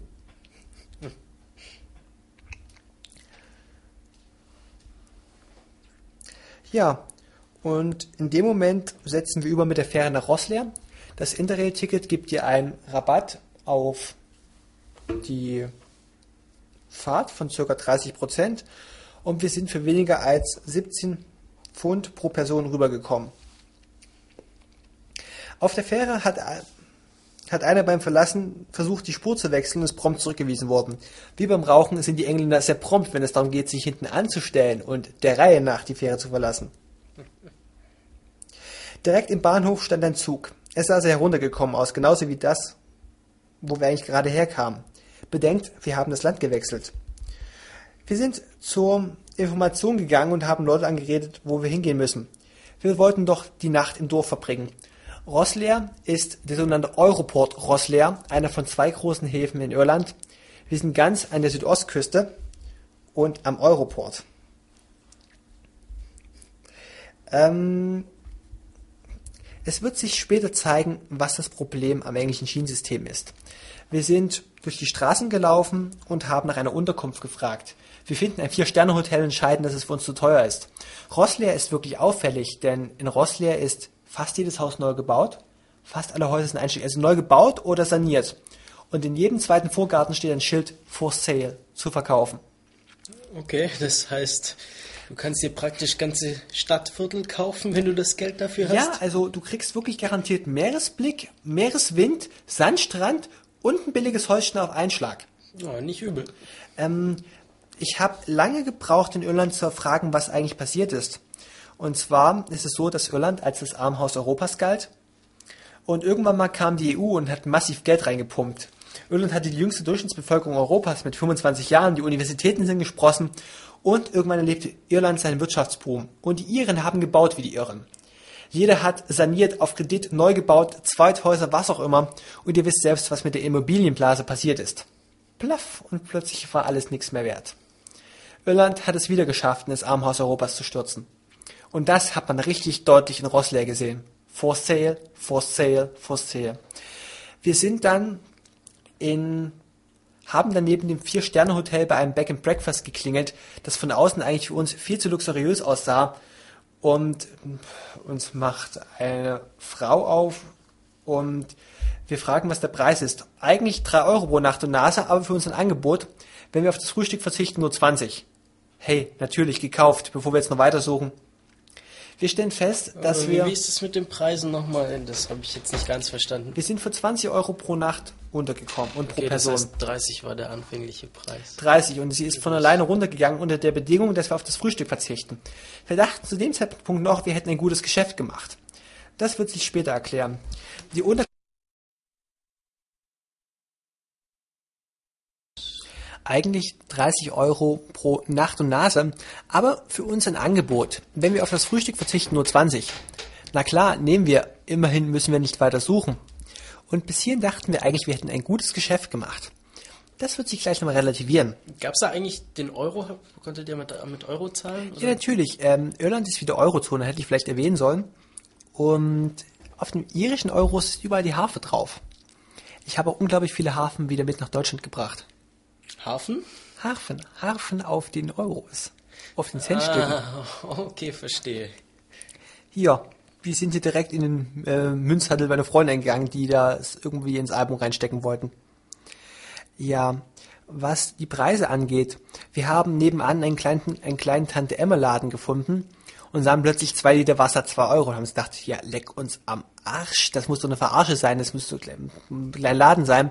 Und haben gefragt, was noch offen hat. Ja, heute nix, es ist Bank Holiday. Was doch immer Bank Holiday ist, wird wohl nichts heute Abend trinken, also doch lieber normales Leitungswasser. Wir kommen noch mal am örtlichen Chinamann vorbei und ich glaube, also für Fish Chips haben wir hier 3,90 Euro bezahlt. Das ist rekordmäßig wenig. In England waren wir nie unter, nie unter 5 Pfund dabei. Und plötzlich trifft sich hier alles. Die ganze Dorfjugend trottet an und auch die Älteren, jeder knüttelt ein und denkt sich, hä, was ist denn hier passiert? Haben die nichts anderes, wo die sich treffen können?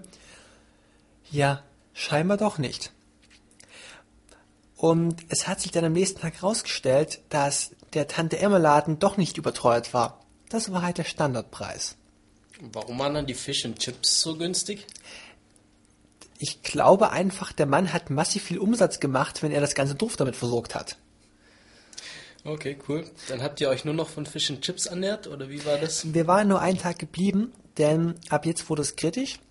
Und wir hatten unserem Herberg, unseren Herbergseltern, so kann man nicht sagen, unseren Bed and Breakfast Eltern, gesagt, dass wir am nächsten Tag weiterfahren wollen.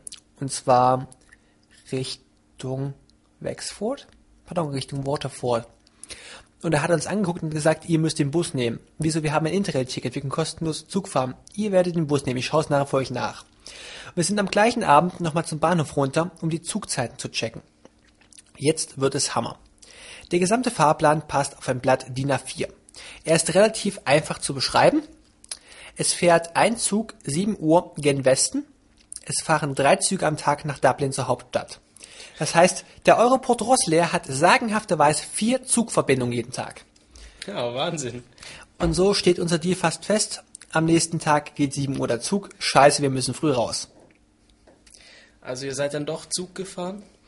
Wir sind dann doch Zug gefahren und das englische Schienensystem ist, pardon, das irische Schienensystem ist wirklich beeindruckend. Dazu schüttelt der Zug nach links und rechts. Du schaust dir neben dir die Schwellen an und du schaust dir diese komischen Spangen an, die irgendwie seitlich die Schienen halten und nach vorne und hinten rutschen denkst du so, hä?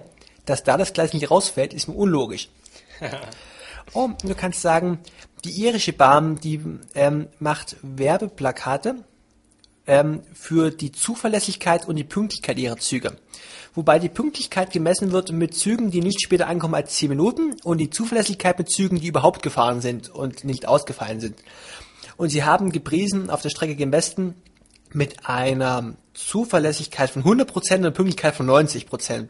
Es hat sich herausgestellt, diese Statistik war eine reine Lüge. äh, andersrum, nein, nein, nein, nein. Sie hat schon dargestellt, sie war nur etwas realitätsoptimiert. realitätsoptimiert. Okay, das heißt, es gibt kaum Verbindungen und die fallen dann auch noch aus oder sind zu spät. Ähm, Ausfall hatten wir nicht, aber äh, Verbindungen sind übersichtlich. Du musst es übersichtlich. Übersichtlich und äh, die Fahrt ist eigentlich unbequem. Du denkst immer nur, was für eine Folter auf diesem Schienensystem. Generell, hm, also ich weiß noch, ich habe auf Wikitravel gelesen gehabt zuvor, wie man in Irland umherkommt. Und es wurde beschrieben mit dem Bussen und mit dem Auto. Der Zug wurde gar nicht erwähnt. Ich habe das für einen Fehler gehalten. Mittlerweile weiß ich auch warum wenn du wirklich, wirklich in Irland, Irland hat wirklich schöne lange Striche und unglaublich viel Geschichte und Kultur und es ist so eine schöne Landschaft und du kommst nicht vorwärts. Die Busse fahren fast genauso selten wie die Züge und sind genauso spärlich besetzt. Es ist einfach nur teuer vorwärts zu kommen, es ist schlecht vorwärts zu kommen. Wenn du nach Irland bist, willst du ein Auto haben. Anders geht es einfach nicht. Habt ihr euch dann ein Auto besorgt? Nein, wir haben die schottliche Geizigkeit gepflegt und haben uns nur von Stadt zu Stadt gequält, sind große Strecken gelaufen. Zum Beispiel sind wir dann in Waterford raus, haben uns umgesehen festgestellt, in dieser Stadt gibt es nichts zu holen, wir fahren mal weiter Richtung Dublin. Okay. Sind dann unterwegs rausgesprungen in Thomastown. Ich weiß nicht, wie du dir Bahnhöfe vorstellst. Im einfachsten Fall ein Gleis mitten in der Pampa und ein bisschen Schotter davor. Und dort sind wir dann gegangen zur sogenannten Black Abbey die schwarze Abtei. Es hat uns drei Kilometer Fußmarsch vom Bahnhof gekostet, das Ding zu finden. Die Ausschilderung ist wirklich erbärmlich. Dafür war die Abtei unglaublich genial. Wir haben diesmal mit Studentenrabatt Eintrittspreise von 1 Euro pro Person bezahlt. Ja, das klingt schon mal besser. Für 1 Euro und 10 Minuten Warten hatten wir eine Führungsperson bekommen, die uns durch die Abtei geführt hat und uns die Geschichte erzählt hat. Im Prinzip kann man die ausbreitende Religion in Irland hm, so beschreiben, man hat von England aus befohlen, oder noch schlimmer, von Rom aus befohlen, dass Kloster gegründet werden, um vor allem Bücher für die Mönche abzuschreiben. Und so haben sich im Westen Irlands elf Abteien gegründet und im Osten fünf. Das hängt einfach damit zusammen, dass da, wo der Boden fruchtbar ist, man viel häufiger etwas gründen wird. Und da, wo Mönche sind, ist bekanntlich auch Wissen und Medizin vorhanden und vor allem Segen. Eine sehr, sehr wichtige Größe zu damaligen Zeiten. Und so hat sich um die Abtei herum ein ganzes Dorf gebildet, das später zu einer frühen Stadt herangewachsen ist. Ja, ansonsten hat man mich mit Religionswissen zu den zwölf Aposteln gestriezt und unglaublich vielen Skulpturen, die ich so nicht zu erkennen vermochte. Es war sehr beeindruckend. Es war eine geniale Führung. Wir sagen, das war ein mehr als Preis-Leistungs-Verhältnis. Wir sind wieder unsere drei Kilometer zurück zum Bahnhof gewatschelt und mit dem nächsten Zug mitgefahren weiter nach Dublin. Ich glaube, in dem Moment sollte ich vielleicht mal wieder ins Buch zurückschauen.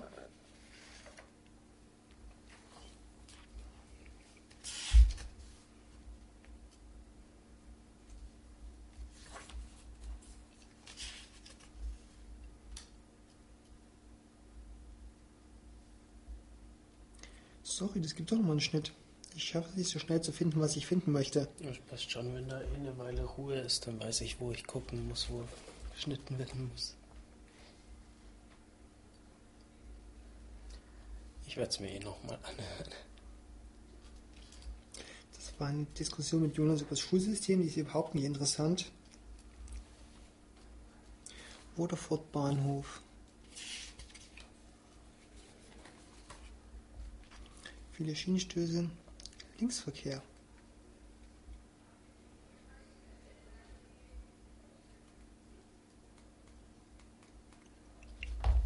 Ja, wir haben wir haben auch über die Lebensmittelpreise in Irland gestutzt und es ist so, dass du unglaublich viele Grünflächen findest, vor allem ähm, die Häuser. Es war in Sligo beeindruckend. Die Häuser haben unglaublich große Gärten. Die Gärten sind golfrasenartig gemäht. Und es gibt ganz ab und zu mal ein paar wandelnde Döner oder nennen wir sie einfach Kalbfleisch oder Kühe. ja, gelegentlich gibt es die, aber zum Großteil ist es einfach Grünfläche und du fragst dich einfach, warum bauen die nichts an, wollen ihr Lebensmittel importieren. Das ist vielleicht auch der Grund, warum in Irland so Grundnahrungsmittel so abartig teuer sind. Eine Stange Weißbrot 2 Euro. Weißbrot aus dem Supermarkt. Okay. Also ich habe ein Bild gemacht, äh, das war ein ganz großer Deal. Wir haben es geschafft, zwei Liter, zweimal 1,5 Liter Wasser für 1,50 Euro zu ersteigern. Wie zu ersteigern? Ja, einfach nur zu erwerben im Supermarkt ist einfach so, das Wasser dort hat auch nicht geschmeckt, weil es wieder viel zu stark verklort gewesen ist. Hm, das ist in vielen Ländern so. Ist mir auch aufgefallen. Oh ja, Türkei war auch schon, wo du sagst. Ja, und was ich dort einfach mal so krass fand, war gewesen, ich sehe halt kaum Agrarflächen, aber Nahrungsmittel sind so unglaublich teuer. Und ähm, dann habe ich mal versucht, in Erfahrung zu bringen, warum. Nun ja, äh, die große Hungersnot in Irland ist bekannt. Irland stand zu 1535 wurde die Kartoffel nach Irland gebracht und die halbe Million Einwohner explodierte schlagartig. Es wurden acht Millionen, man plötzlich auf äh, ganz wenig Land ganz viele Leute ernähren konnte. Und die Bevölkerung hat sich glatt versechzehnfacht. Und dann kamen die späten Jahre, wo Pilzkrankheiten die Kartoffeln, die Kartoffeln befallen haben. Nun ist es nicht so, dass man nur Kartoffeln angebaut hat, es gab auch Getreide, aber mh, Getreide ähm, allein reicht nicht aus, um Familie durchzuführen, wenn die Kartoffelernte ausfällt. Es folgten zwei Jahre heftige Ernteausfälle. Die englische Regierung und ähm, Irland ist lange, lange Zeit als eine Kolonie Englands betrachtet worden, hat die Landbesitzer haben die Bauern weiter ausgebeutet, haben weiter ihre Steuern gefordert und so haben halt viele Familien gehungert. Das war auch die große Zeit, in der die Auswanderungswelle in die USA eingesetzt hat.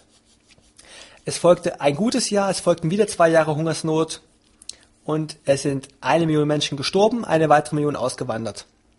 Überhaupt, wenn du mal eine lange Liste durch die Geschichte Irlands ziehst, wirst du feststellen, es ist eine monoton fallende Abwärtskurve. Das ist leider nicht so toll. Wenn die Kartoffel da hauptsächlich angebaut wurde, gibt es auch viele Kartoffelgerichte in Irland? Also ich habe noch keines gegessen und ich habe widersprüchliche Angaben gehört, wie die Kartoffel, wie die Iren zu Kartoffel stehen. Ich habe gehört, bei einigen sei sie verpönt, bei anderen würde sie als ähm, als Tradition zu jedem Essen mit dazugehören, als Andenken. Und es war halt einfach nur so meine Feststellung, dass ich wenig Agrarflächen gesehen habe. Man hat mir dann gesagt, dass im, dass im Süden und im Westen das Land wesentlich fruchtbarer sei, man auch viel anbauen würde ich weiß nicht, ich hab, es war wirklich das Auffällige vielleicht zu Deutschland, während ich hier goldene Weizenäcker sehe, dort grün, grün, grün, grün, Kuh, grün, grün und, und überall wirklich so Golfrasen. Du kannst Golf spielen. Da muss sich ja auch jemand um den Rasen kümmern, oder? Ich glaube, die haben dort alle große Rasenmähertraktoren. Ich habe nicht so viel unterwegs gesehen.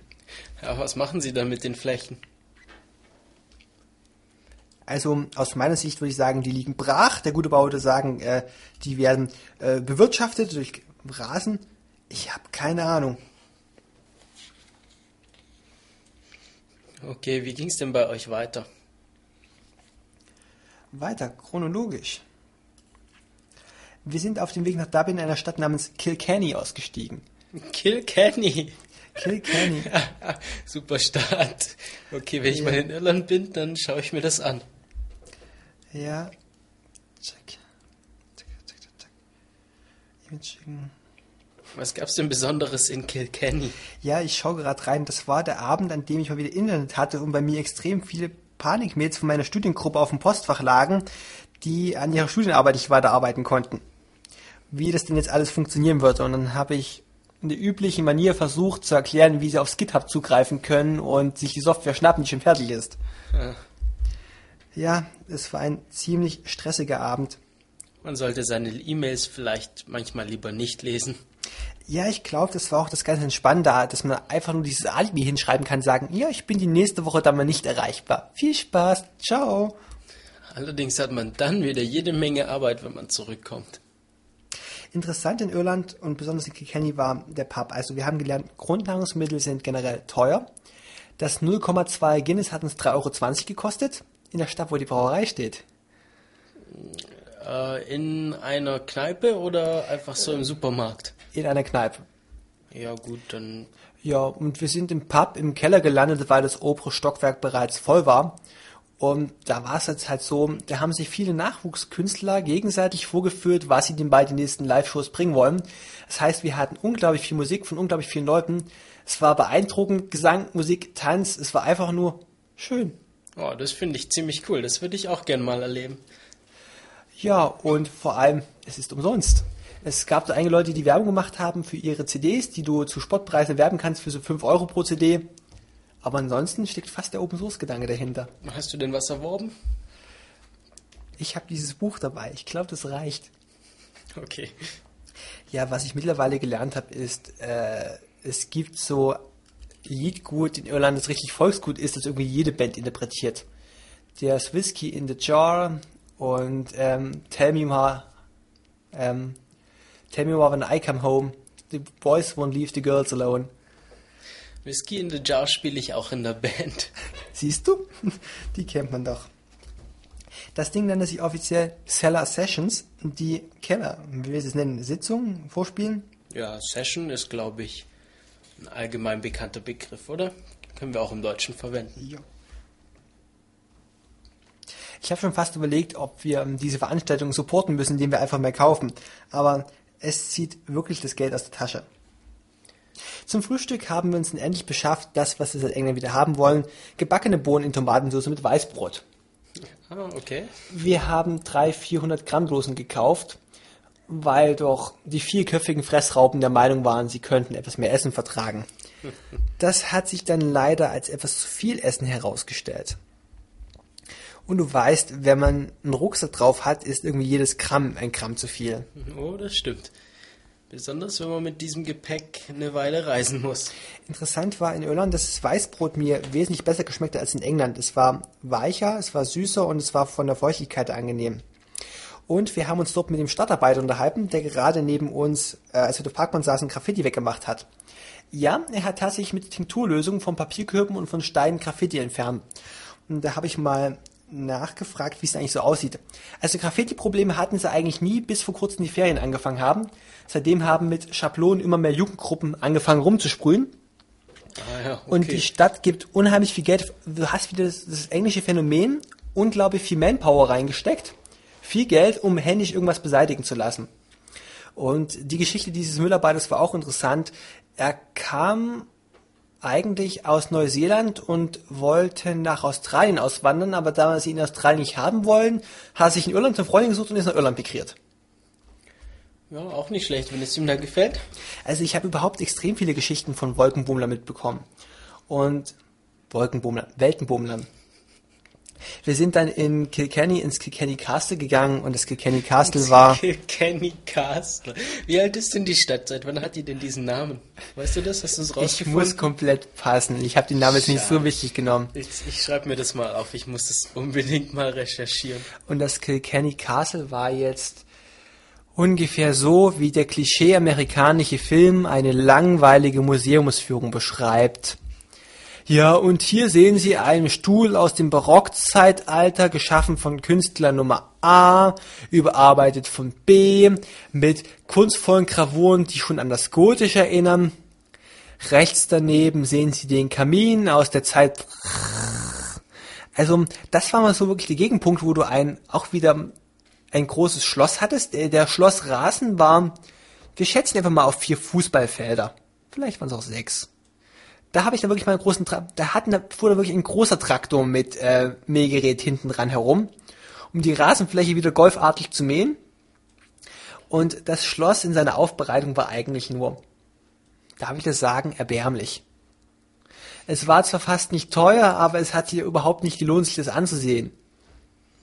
Okay, schade. Mit so einem tollen Namen. Ja, da war halt nichts zu holen.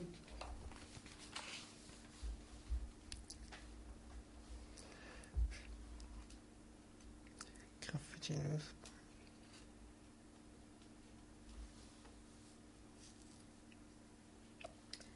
Den Platz, die Luft, Schlosspark. Oh? Ich glaube, ich mache doch die Arbeit beim Nachschneiden. Damit rechne ich. Habe ich von Anfang an mitgerechnet. Ja, wir haben dann uns dennoch einen Spaß draus gemacht in der ähm, in der Schlosshalle von Kilkenny in der Gemäldegalerie umzusehen. Und dort siehst du ja unglaublich große Bilder, viel zu hoch aufgehangen, ein Goldrahmen mit Namen drunter, wer denn diese Person darstellt. Da haben wir überlegt, welche Person ist positiv recherchiert worden, welche Person negativ. Denn die Dame des Hausbesitzers ist natürlich die schönste im Haus, egal welche Markt besser dran ist, dann wird halt nach oben und nach unten korrigiert. Immerhin hatten wir viel Spaß dabei. Und schau mal, das ist doch fast so was wie live Photoshoppen, Bilder zu zeichnen. Ja, das stimmt. Ja, ansonsten habe ich mir die Bilder der Männer angesehen und muss sagen, tragen Männer eigentlich schon immer Strapse? So enger liegende Strumpfhosen und ja. Ich dachte, das sei. Nee. Okay, doch nicht. Also über Mode kann man sich bekanntlich streiten. Ich bin mal gespannt, was dieser Podcast in und diese Live-Aufzeichnung in 20 Jahren wert ist. okay. Also ich bin mal gespannt, was dieser Podcast und die Sendung in 20 Jahren noch wert ist, wenn man einfach mal davon ausgeht, dass ich jetzt ein T-Shirt und eine kurze Hose trage, dazu ein paar lässige Turnschuhe. Okay, ich bin modisch nicht optimiert, aber ich schwimme immerhin im, im Strom. Zum Glück sieht man unsere Klamotten nicht im Radio. Wieso? Ich weiß nicht, ich bin zwar absolut ausdruckslos, aber geht es denn darum, sich immer zu profilieren? Kommt es nicht auf die inneren Werte an? ja, äh, FreeFM hat ja zum Glück noch keine Webcam, so wie viele größere, kommerziellere Radiosender. Meinst du, wir sollten es einführen? Nein, ich bin dagegen. Ich finde, der Ton reicht. Ja, Kilkenny war wieder so Kathedrale Kathedrale. In die Abtei sind wir nicht reingekommen, da war gerade Messe gewesen. Ähm, ja, wie war denn der Rest von Irland? Also, was noch ein unglaublich schöner Ort gewesen war, war, fangen wir chronologisch an mit Dublin. Dublin ist wieder eine Großstadt. Dublin ist touristenoptimiert. Die Hostels dort hatten grandiose Kapazitäten. Also so 1000 Mann Hostels ist keine Seltenheit. Wir haben in 16 Mann Schlafzimmer geschlafen. Das war eine lustige Erfahrung, als ich so nachts um 12 aus dem Gemeinschaftsraum kam, kam ich ins Zimmer rein und es brüllte irgendwer rum, bis ich festgestellt habe, da sitzt jemand auf dem, Tele am Bett und hängt am Telefon. Und nach dem Leihen in der Stimme zu urteilen war klar gewesen, dass er telefoniert ich habe es mir eine Viertelstunde angetan und habe ihn gebeten, dass er ein Telefonat draußen fortsetzen möge. Schließlich käme doch die Höflichkeit der Engländer. Probieren wir es nochmal mit ihrem.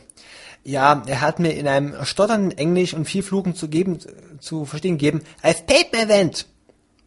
Ich glaube, er wollte sagen, dass er seine Miete bezahlt hat. Und hat ja, einfach gut. weiter telefoniert. Okay. Ist uns ziemlich auf den Sack gegangen und nachdem meine, nachdem überhaupt die ganze 16-Mann-Gruppe im Zimmer nicht schlafen konnte, aufgrund dieses Einbetrunkenen, man wartet und irgendwann sehe ich ein kleines Klimm in der Dunkelheit und einen Rauchgeruch. Ich mir oh so gedacht, je. bisher wird das Personal nichts gemacht haben. Ich meine, was sollen sie denn machen? Aber diesmal kriege ich ihn dran. Sprint zur Rezeption, jemand im Zimmer raucht. Ihr wisst, was auf Rauchen steht. Es ist in Irland genauso geächtet wie in England. Das wird unser Problem beseitigen. Der Rezeption ist gerade das Problem, die ist nur einfach besetzt und der zweite ist gerade per Funk nicht erreichbar. Er kann jetzt nicht mitkommen. Aufschub von zwei Minuten. Ja, am Ende kann man sagen, der Rezeptionist war zu spät oben, es hing zwar noch ein starker Rauchgeruch im Zimmer, aber mehr als eine böse Verwarnung ist nicht rausgesprungen. Ich bin dann in mein Bett gekrabbelt, begleitet von starken Fluchen und äh, Verwünschungen und Todesdrohungen. Irgendwann mal so nach 10 Minuten habe ich mir überlegt, naja, der ist so betrunken, der purzelt höchstens aus dem Bett, weiter kommt er nicht, ich stecke jetzt Europax rein, habe eine entspannte Nacht und fertig. Konntest du dann schlafen? Ich hatte eine ganz entspannte Nacht, aber meine Reisegruppe ging schlimmer, denn die wurden in der Nacht von Würgegeräuschen geweckt. Äh, Der, der auf gleicher Höhe schlief, war eigentlich zufrieden, dass die Würgegeräusche erst von seiner Seite weggingen, bevor der Gestank zu ihm rüberdrang und sich der Mann im Bett dann umdreht und das Ganze nochmal von vorne losging. Ich glaube, die beiden wurden die Nacht vom Ekel gepeitscht. Also Oropax und Nasenklammern fügen wir der Liste für Reisen hinzu. Ja, vergiss nicht noch deinen Löffel und das Handtuch. Das Handtuch muss man sowieso immer dabei haben. Also das, Das ist ja, das schon. ist ja klar. Ich habe jetzt auch ein Handtuch dabei. Also, dort habe ich zum ersten Mal gelernt, dass ich eigentlich nicht wieder in großen Schlafzimmern schlafen möchte und dass Gemeinschaftsschlafräume eigentlich äh, mit Vorsicht zu genießen sind. Also in London habe ich auch in einem Achtbettzimmer geschlafen. Das ging ohne Probleme. Die waren alle wirklich sehr zuvorkommend und Ach, ich hatte auch mit einem bis zum 12 Bettzimmer keine Probleme, nur das eine 16 Bett hat uns halt vom Hocker gehauen. okay, dann müssen wir herausfinden, ob es da irgendwie so eine obere Schranke gibt, die man nicht überschreiten sollte. Und wir müssen noch statistisch belegen, also ob das wirklich so toll ist. Dublin generell würde ich sagen, Dublin ist keine sehenswerte Stadt. Es gibt nichts wirklich Interessantes, es gibt ein paar Touristen, die rumspacken. Da wir mittlerweile gelernt haben, dass da, wo viele Touristen sind, sowieso nicht viel zu holen ist, machen wir jetzt einfach weiter, weiter nach Norden, weiter nach Westen, nach Sligo. Sligo war so ziemlich der Punkt, wo wir zum ersten Mal in unserem Urlaub wandern können. Naja, da es ja wenig Verkehrsverbindungen gab mit Zügen und Bussen, hättet ihr durchaus längere Strecken wandern Oh. können. Wir müssen nochmal einen ganzen Sprung zurück machen, nochmal zurück zu Dublin. Dublin selbst ist nicht sehenswert, aber südlich von Dublin ist das County Wicklow, der Regierungsbezirk Wicklow, der wohl landschaftlich als das schönste in Irland gepriesen wird und damit zum Teil einer riesengroßen Touristenausbeutungsmaschinerei geworden ist. Ähm, zum Beispiel, also, boah, wo fange ich denn damit an? Ich glaube einfach mal, wir sind durch Landschaften gefahren. Der Busfahrer erzählt von der Military Road und ihrer Geschichte in der Religionsdiskriminierung der Iren. Die Engländer haben Straßen durch Irland gebaut, um äh, böswillig Gläubige besser deportieren zu können. Ja, und wer, der Busfahrer von unserer Touristentour hat uns einfach mal fünf Minuten stehen lassen, um beim Kumpel Hallo zu sagen und ein paar Geschäfte zu erledigen. Aber interessant war eigentlich schon das Einsteigen im Bus gewesen. Wir hatten eine Tour vorgebucht gehabt gegen Vorkasse und den Rest vom Preis sollte am Bus bezahlt werden. Treffpunkt war morgens 10 Uhr an der Hauptstraße. Und eigentlich hatten wir uns prophezeit, wir würden unseren Bus erkennen, mit dem wir mitfahren sollten.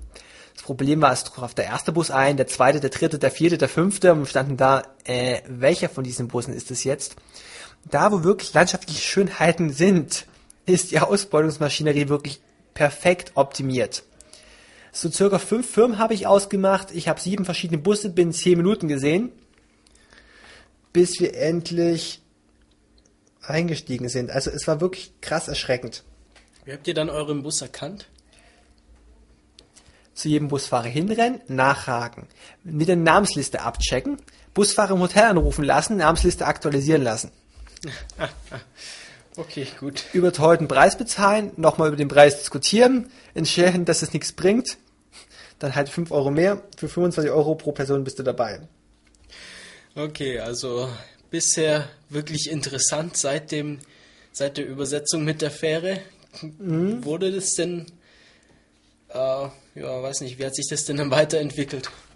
Also ich glaube, über Wicklow könnte ich jetzt wirklich ewig lange schreiben. Zum Beispiel gibt es dort Baumwolle. In unseren kalten nördlichen Gefilden wächst Baumwolle. Es sind halt andere Arten, aber du bekommst sie halt.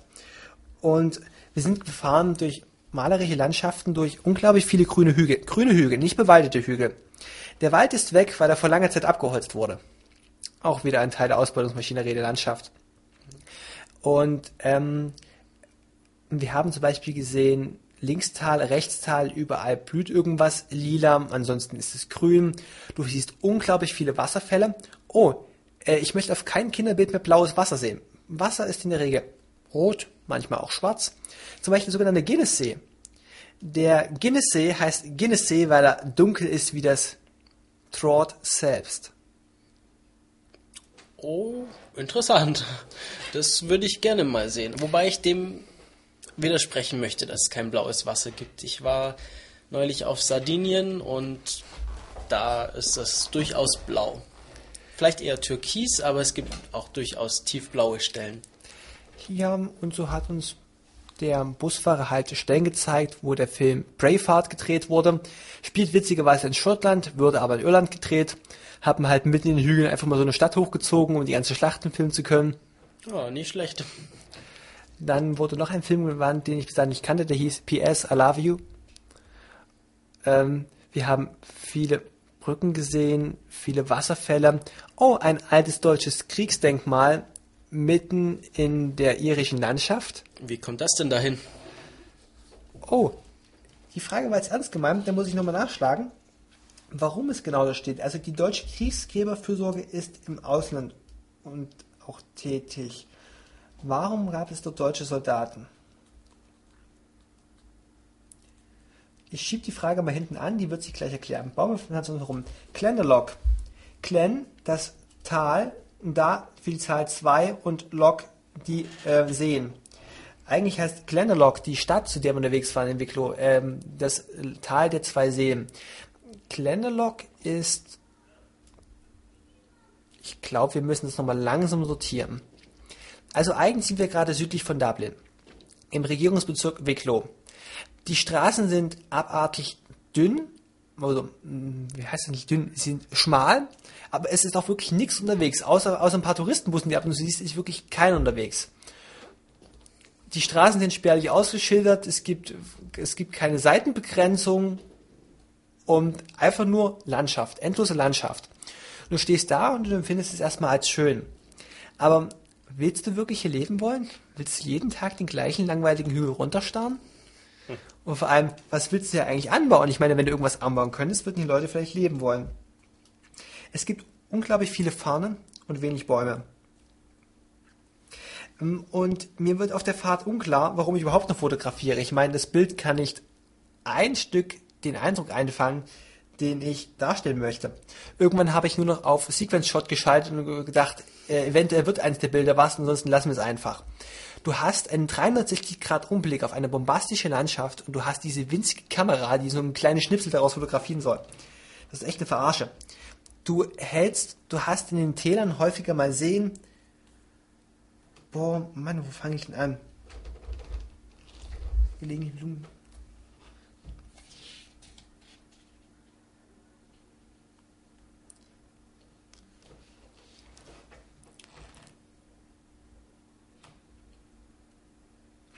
Wir sind nah an der Küste.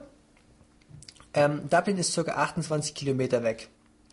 Ähm, ich führe die Entstehung der Landschaft auf vulkanische Tätigkeit zurück. Der Humus ist ca. 1 bis 3 Meter tief. Stellenweise hat man ihn abgebaut, also wirklich die oberste Schicht abgegraben, um daraus Brennmaterial zu gewinnen oder es als Treibstoff zu gebrauchen. Treibstoff war zur Milchzeit interessant, also nochmal, Boden abgraben und den Tank reinfüllen. Okay. Der Boden wächst jedes Jahr ca. 1 Millimeter.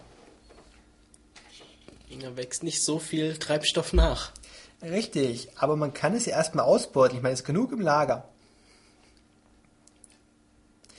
Die Landschaften sind für meine Kamera wirklich speicherlastig. Wovon sollte man hier leben? Ackerbau scheint kritisch. Ähm ich kann meine eigene Schrift nicht lesen, ich habe halt während der Fahrt geschrieben. Ähm, ähm, es wachsen kaum Getreide und an so kleinen Seen zwischendrin kann man auch nicht angeln. Ich habe keine Chance, diese Schrift zu lesen und es nochmal abzuschreiben.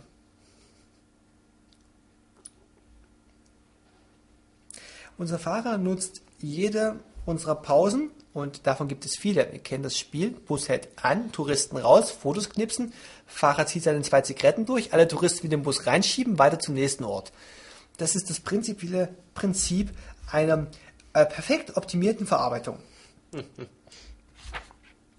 Parallelverarbeitung praktisch. Ja.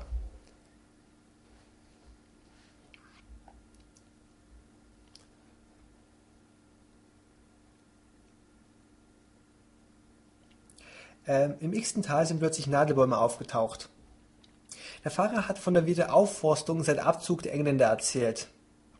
Das Problem sind zurzeit die Insekten. Denn als die einheimischen Bäume abgeholzt wurden und durch Fremde wieder aufgeforstet, die viel schneller wachsen, war es so, dass die Insekten keine Lust mehr zu brüten hatten. Und so drohten ganze Biotope auszusterben. Was man heute aufforstet, sind Mischwälder aus einheimischen Bäumen und fremden, schnell wachsenden Bäumen. Man sagt auch, Irland habe keine Schlangen. Sie hätten es nie über das Meer geschafft. Hast du irgendwelche Schlangen gesehen? Ich habe keine Schlangen gesehen. Interessant war eigentlich die Frage, wer sind die Iren und welchen Volksstamm gehören sie an? Sind es die Kelten? Und man habe Genstrichproben über ganz Europa genommen und sie mit dem durchschnittlichen Iren verglichen. Und es habe ergeben, dass Irland den Basken am nächsten sei. Die Basken, haben wir vielleicht gesehen, in den Pyrenäen zwischen Frankreich und Spanien ist das Baskenland. Das Baskenland führt heute eine ganz andere Sprache. Es ist mit nichts in Europa verwandt. Und es ist darauf zurückzuführen, dass wenn du von Frankreich nach Spanien kommen wolltest, du es lieber über den Seeweg gemacht hast, als durch das Hochgebirge zu gehen. Ist es ein Hochgebirge? Also äh, Waren durch ein Gebirge zu transportieren ist aufwendig, langsam, teuer, anfällig, nimmt das Schiff. Deshalb hat es sich das Baskenland unabhängig entwickelt. Und diese Basken sollen nun genetisch den ihren am nächsten sein.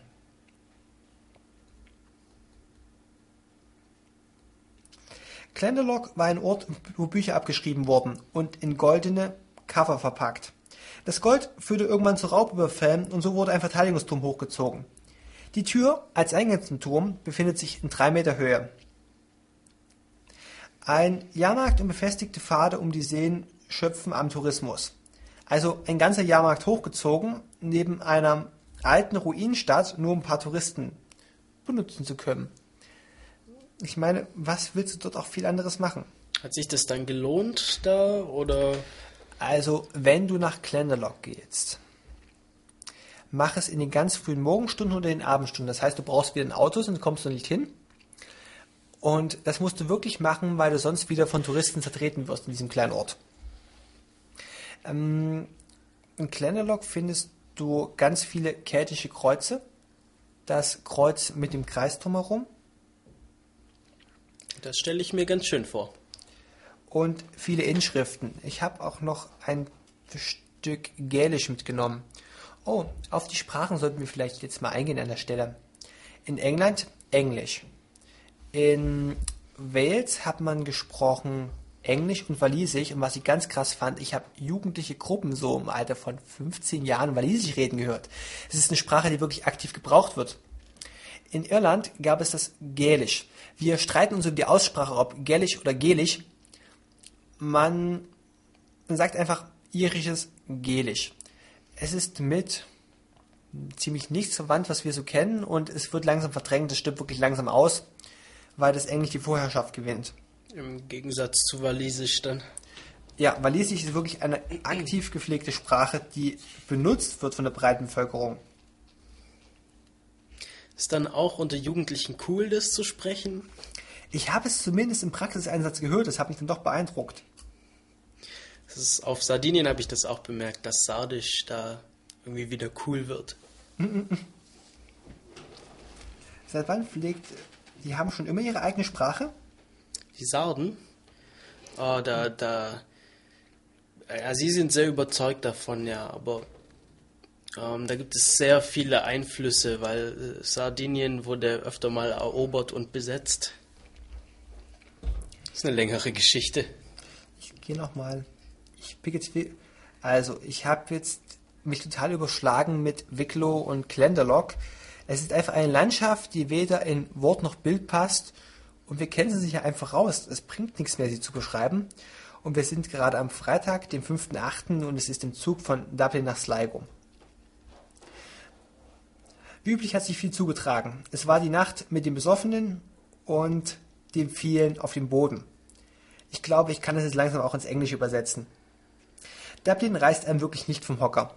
In seiner Mitte steht eine riesige silberne Nadel. Ich erinnere mich noch dran.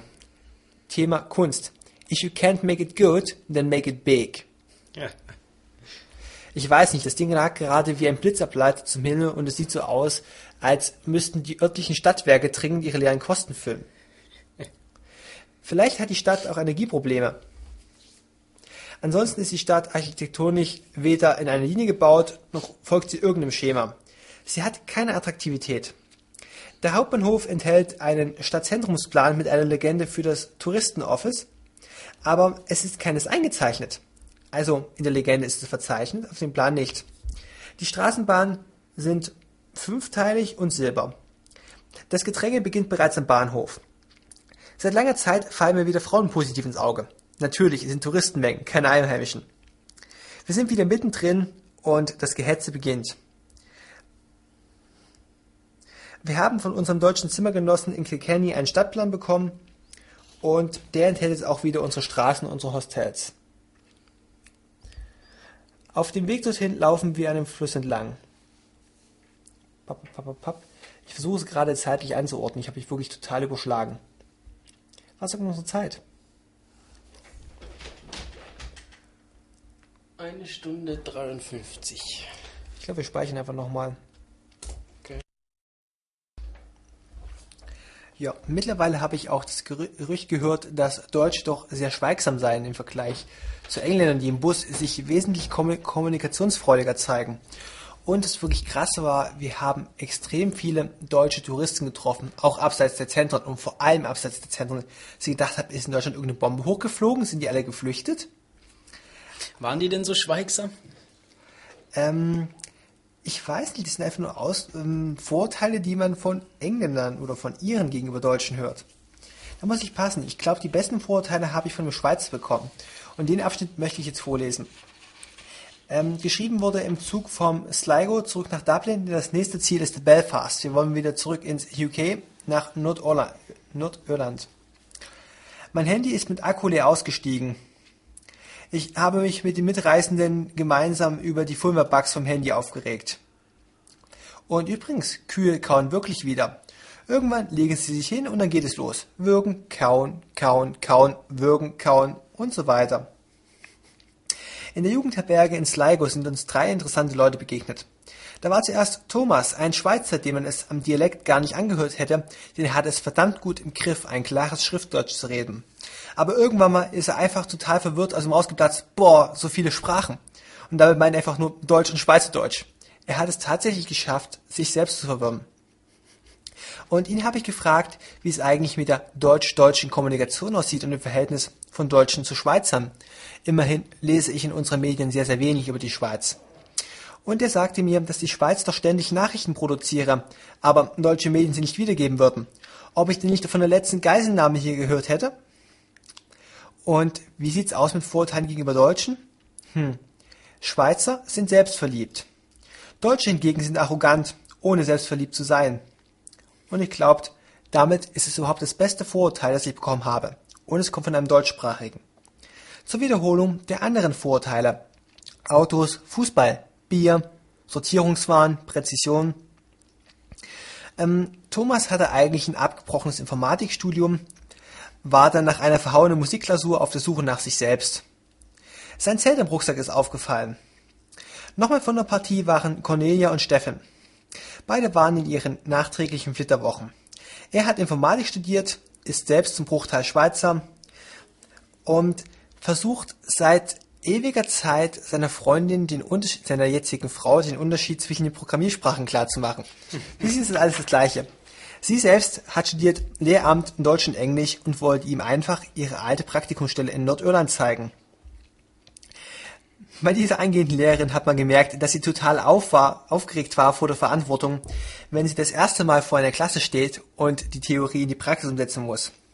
Es gab eine nette große Diskussion über Schulsystem und Erfahrungsaustausch. Ich glaube, ich habe noch nie so gut auf die nachfolgende Generation einwirken können wie an diesem Abend. Endlich mal alles, was dich selbst angepisst hat, rauskennen und sagen, mach das bitte besser. Das ist gut. Meine Gruppe ist ihre Frage zur Behindertenintegration losgeworden, die man dann am Ende doch auf die lokalen Schulen abwälzen konnte. Aber die Antwort überhaupt war nicht zufriedenstellend. Steffen und Cornelia waren sehr putzig, wobei ich sagen würde, ich hätte ihn gern reden gehört. Die paar Sätze, die er sagte, waren sehr klug. Aber seine Frau hat ihn ständig überplappert. Sie hat uns auch den Tipp mit dem Black Taxi in Belfast gegeben. Was Und kann ich mir darunter vorstellen? Ich glaube, die Black Taxi Tour rolle ich aus, wenn ich den Artikel hier mal fürs Ende vorgelesen habe.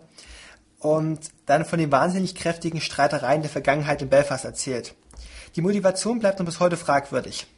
Ein tolles Zitat habe ich von Steffen mitgenommen. Wenn seine Freundin sagt, wir wollen, muss er korrigieren auf teilweise wollen wir. so, die Black Taxi Tour in Belfast. Ähm, Belfast ist in Nordirland. Belfast ist geschichtlich gesehen von den Engländern überrobbt worden. Die, ähm, wie nenne ich das, der Regierungsbezirk Ulster wurde enteignet, wurde neu aufgeteilt. Die ansässige Bevölkerung wurde vertrieben und es wurden englische Siedler angesiedelt.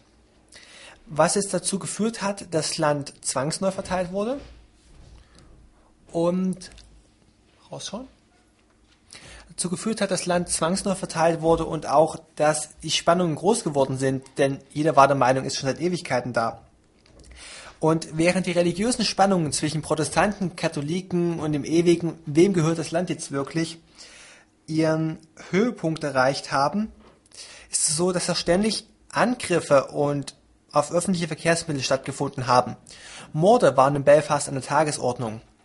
Und während Busse nicht vom einem Bezirk der Stadt zu anderen übersetzen konnten, ohne Gefahr zu laufen, gesprengt zu werden, haben die Taxifahrer seit jeher beide Seiten bedient. Sie haben nie gefragt, wenn ein Gast einstieg, wohin wollte, sondern erstmal jeden willkommen gehießen. Geheißen. Wie auch immer. Und so ist es so, dass die Taxifahrer die Geschichten beider Seiten kennen. Sie kennen jeden Ort der Stadt. Und zu einem Pauschalpreis fahren sie, fahren sie durch die Stadt und zeigen dir die unterschiedlichen Stellen und erzählen dir ihre Geschichten. Angefangen haben wir im Protestantenviertel. Geflaggt bis zum geht nicht mehr mit, der, mit dem Union Jack, der britischen Flagge, die ihr sicherlich kennt, das blau-weiß-rote, das eine Mixtur ist aus der schottischen, der walisischen und der englischen Flagge. Also mehr als es noch in die Klischeefilmen Klischeefilmen von Amerika kennst, überall Flaggen draußen, teilweise eine Flagge, äh, weiße Flagge, oranger bis brauner Stern mit sechs Zacken der dazu äh, der sagt, dass der Regierungsbezirk Alster doch nur sechs Unterbezirke haben sollte, und zwar nämlich die nach der Reorganisation. An den Maler, an allen Wänden große Malereien, Malereien von alten, Gesch alten Geschichten um Erbfolge, um Plünderungskriege und eigentlich ziemlich viel um die Katholiken runterzumachen. Daneben immer wieder Geschichten, die erklären, worum es geht. Und es ist nicht möglich, diese Bildung, diese ganzen Geschichten hier wiederzugeben, wenn man nicht diesen Konflikt verwickelt ist. Auf der anderen Seite, im Katholikenviertel, gibt es genau wieder diese Malereien. Ähm, wir haben es beim Einchecken im Hostel gemerkt. Wir haben beim Einchecken in der Jugendherberge uns allesamt mit Personalausweis ausweisen müssen. Die wurden auch eingescannt, bevor wir unseren Schlüssel bekommen haben. Wir haben spät abends gefragt, ob wir noch einkaufen können und man hat uns einen Stadtplan gezeigt, hat gesagt, geht bis zum nächsten Kreisverkehr, dort ist das Geschäft, aber geht auf keinen Fall weiter. Kommt außerdem ins Krisengebiet. Die Geschichte der Stadt ist ähm, ziemlich brutal. Es gab immer verdammt viele Morde und so hat man in den Straßen, wo die größten Bandenkriege toben, einfach angefangen, eine Mauer hochzuziehen.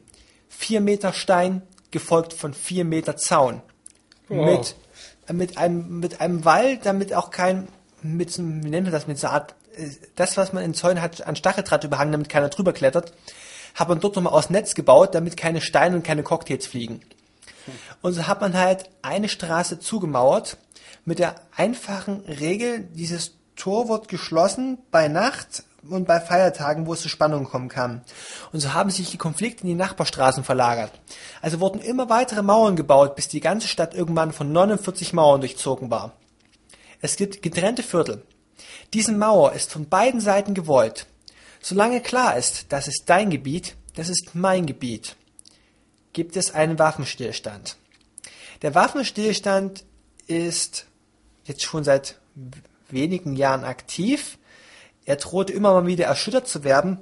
Das wirklich krasse ist, dass ich mich gefragt habe, warum wächst das eigentlich mal nicht mit der Zeit raus? Der Konflikt muss sich doch verwachsen, es muss sich mischen. Also vor langer Zeit war es so, dass religionsübergreifende Beziehungen überhaupt geächtet wurden. Du wurdest nicht aufgenommen im Folgen, dass du emigrieren wurdest, aber du wurdest von eigenen Leuten verstoßen. Hm. Mittlerweile ist es so, es gibt immer noch getrennte Schulen. Es gibt protestantische Schulen und es gibt Katholik katholische Schulen.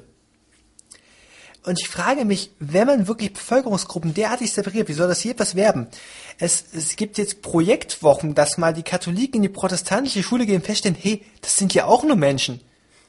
Hey, okay. wir sind mitten in Europa. In einem Landstrich, wo man eigentlich denkt, wir sind zivilisiert und wir haben noch immer solche Nachhänge aus der Geschichte hinter uns. Und noch immer so viel Hass und so viel Streit. Wie war dann für dich das Gefühl dann da? Wie ist die Atmosphäre in der Stadt? Also die Atmosphäre ist kein bisschen gespannt. Die Straße ist ähm, nachts merkwürdig ruhig. Also du hast generell Straßenbeleuchtung, es ist kein Schwein auf der Straße. Ab und zu laufen mal ein paar Jugendgruppen rum, wirklich nur vereinzelt. Es ist überhaupt nicht wie in irgendeiner Großstadt, ne, ich wollte gerade sagen Großstadt, im nächsten Atemzug Ulm. Die Straße ist nachts fast tot, es laufen nur einzelne Leute rum. Alle Fenster sind vergittert, also es gibt ähm, es war wirklich beeindruckend nachts. Jedes Geschäft nicht nur vergittert, sondern ähm, wie, wie eine Jalousie richtig dicht. Wirklich alles, was im ersten Stock ist, ist zugemacht. Du siehst gar nicht mehr, was dahinter ist. Du siehst gar nicht, welches, welches Geschäft es sich überhaupt dreht. Es parkt kein Auto in den Straßen. Das ist das nächste Auffällige gewesen. Also die Straße kannst du mit Steinen werfen, du kannst nichts beschädigen, es steht nichts rum. Ja, das hat sich dann wohl so entwickelt ich wollte unbedingt nach Belfast, um den Konflikt mal anzuschauen. Es ist nicht mehr gefährlich, sich da, sich da reinzutun, du riskierst dein Leben nicht mehr, aber irgendwo merkst du doch starke, stark die Vergangenheit nachhängen. Es ist wirklich beeindruckend. So, das war jetzt der Sprung nach Nordirland, aber eigentlich waren wir gerade noch gedanklich in Sligo bei unseren Schweizern und unserem Pärchen. Und es gibt nur einen Nachtrag zur Landschaft. Nicht mehr frisch, aber unvergessen sind die wogenden Hügel ums Sligo. Die Schatten der Wolken, die die Landschaft teilweise düster erscheinen ließen. Überall fielen Steinmauern, schlecht ausgeschilderte Straßen und ein Hügel ist das Ziel.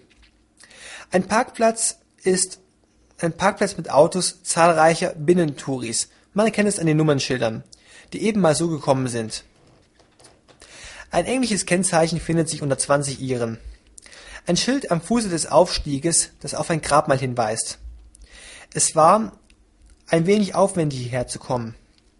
In der Stadt war die erste Touristeninformation zu, die zweite war umgezogen und im dritten Versuch mussten wir beteuern, dass wir wirklich beabsichtigen, die acht Kilometer zu laufen.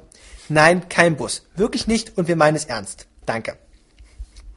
Auf dem Hügel dann das Grabmal ein Grabmal aus keltischen Zeiten, also ein Haufen Steine auf einem großen Hügel. Und hier kommt jetzt die Frage, darf man eigentlich auf ein Grabmal draufklettern? Ist das dafür gedacht gewesen? Und überhaupt, wenn es bei Software Lizenzen gibt, die sagt, wie, was der Autor mit beabsichtigt, gibt es sowas auch bei Grabmälern? Hat jemand, der es geschaffen hat, damit wirklich eine Absicht gehegt? Und ist es jetzt noch wichtig, diese Absicht zu respektieren? trotzdem war der Hügel sehr hoch und der Ausblick auf den Atlantik sehr schön. Es ist verdammt durchschlagend zu wissen, dass die Richtung, in die man gerade blickt, unermesslich weit und rau ist. Und dass nicht mehr, nicht mehr betrachtenswerte Entfernung Amerika kommt. Die Atlantikwinde sind mächtig und in der Höhe des Hügels immer stark. Ein dauerhaft kräftiger Strom. Ich habe in der Windjacke Kälte wie bei einem deutschen Dauerregen gespürt. Der Wind treibt die Wolken auf das Land. Sie verdunkeln die Sonne, aber sie regnen nicht. Das ist also die Land-Seven-Zirkulation. Also wieder eine Fehlassoziation bereinigt. Wolke heißt nicht Regen. Und Meer ist es recht nicht romantisch, sondern lebensfeindlich rau. Das ist fast nochmal wert, über die Auslöse für Regen zu sprechen. Denn irgendwie muss ein Landstrich ja auch Regen bekommen. Steigungsregen kann es nicht sein. Fronten? Wetterfronten. Was sonst? Aber was lässt die Fronten hier kollidieren? Und da kann man noch mal alles Geografiewissen aufreißen. Ich glaube, ich muss noch ein paar Wetterkarten checken, bis ich verstanden habe, wie diese grüne Landstrich grün sein konnte, wenn jeden Tag Wolken drüber ziehen und wirklich nichts regnet.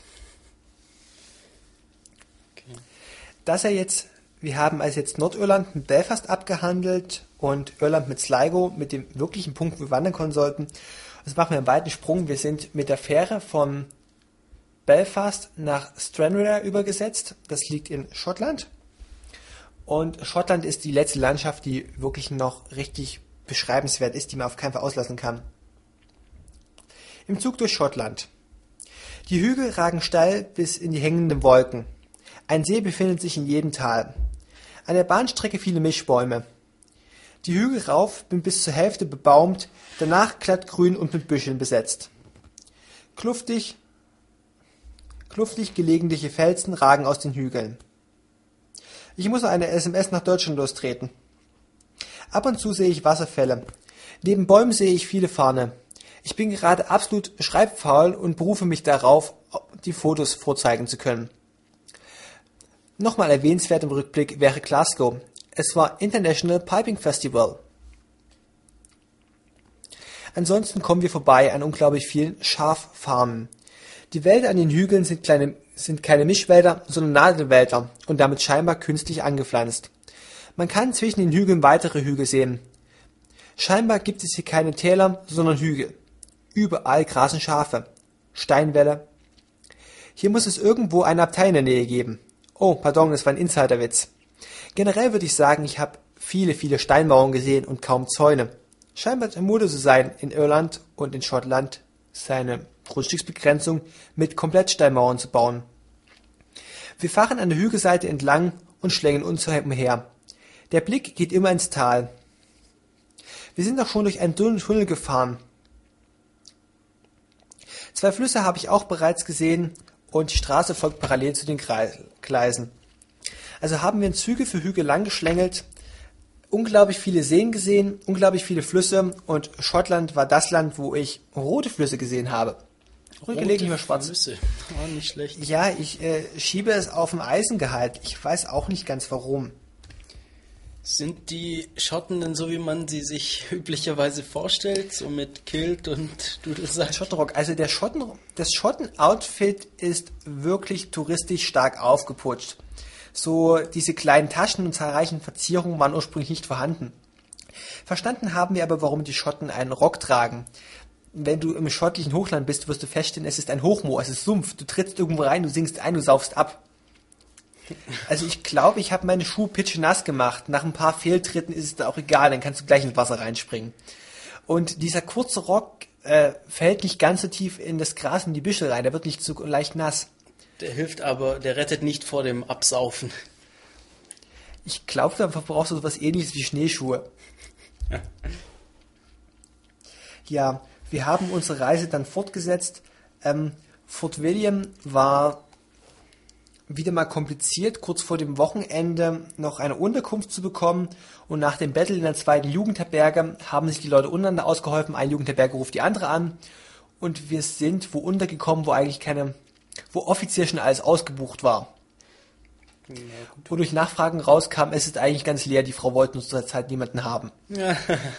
und so hatten wir dann wirklich wieder zu Spottpreisen ein unglaublich aufgeräumtes Zimmer, eine tolle Küche, wir waren genau auf dem Hang, den Blick runter auf das Loch um Fort William, ein paar Schifffahrtszeichen gesehen, viele Boote, die Hügel, ein Blick auf Ben Nevis.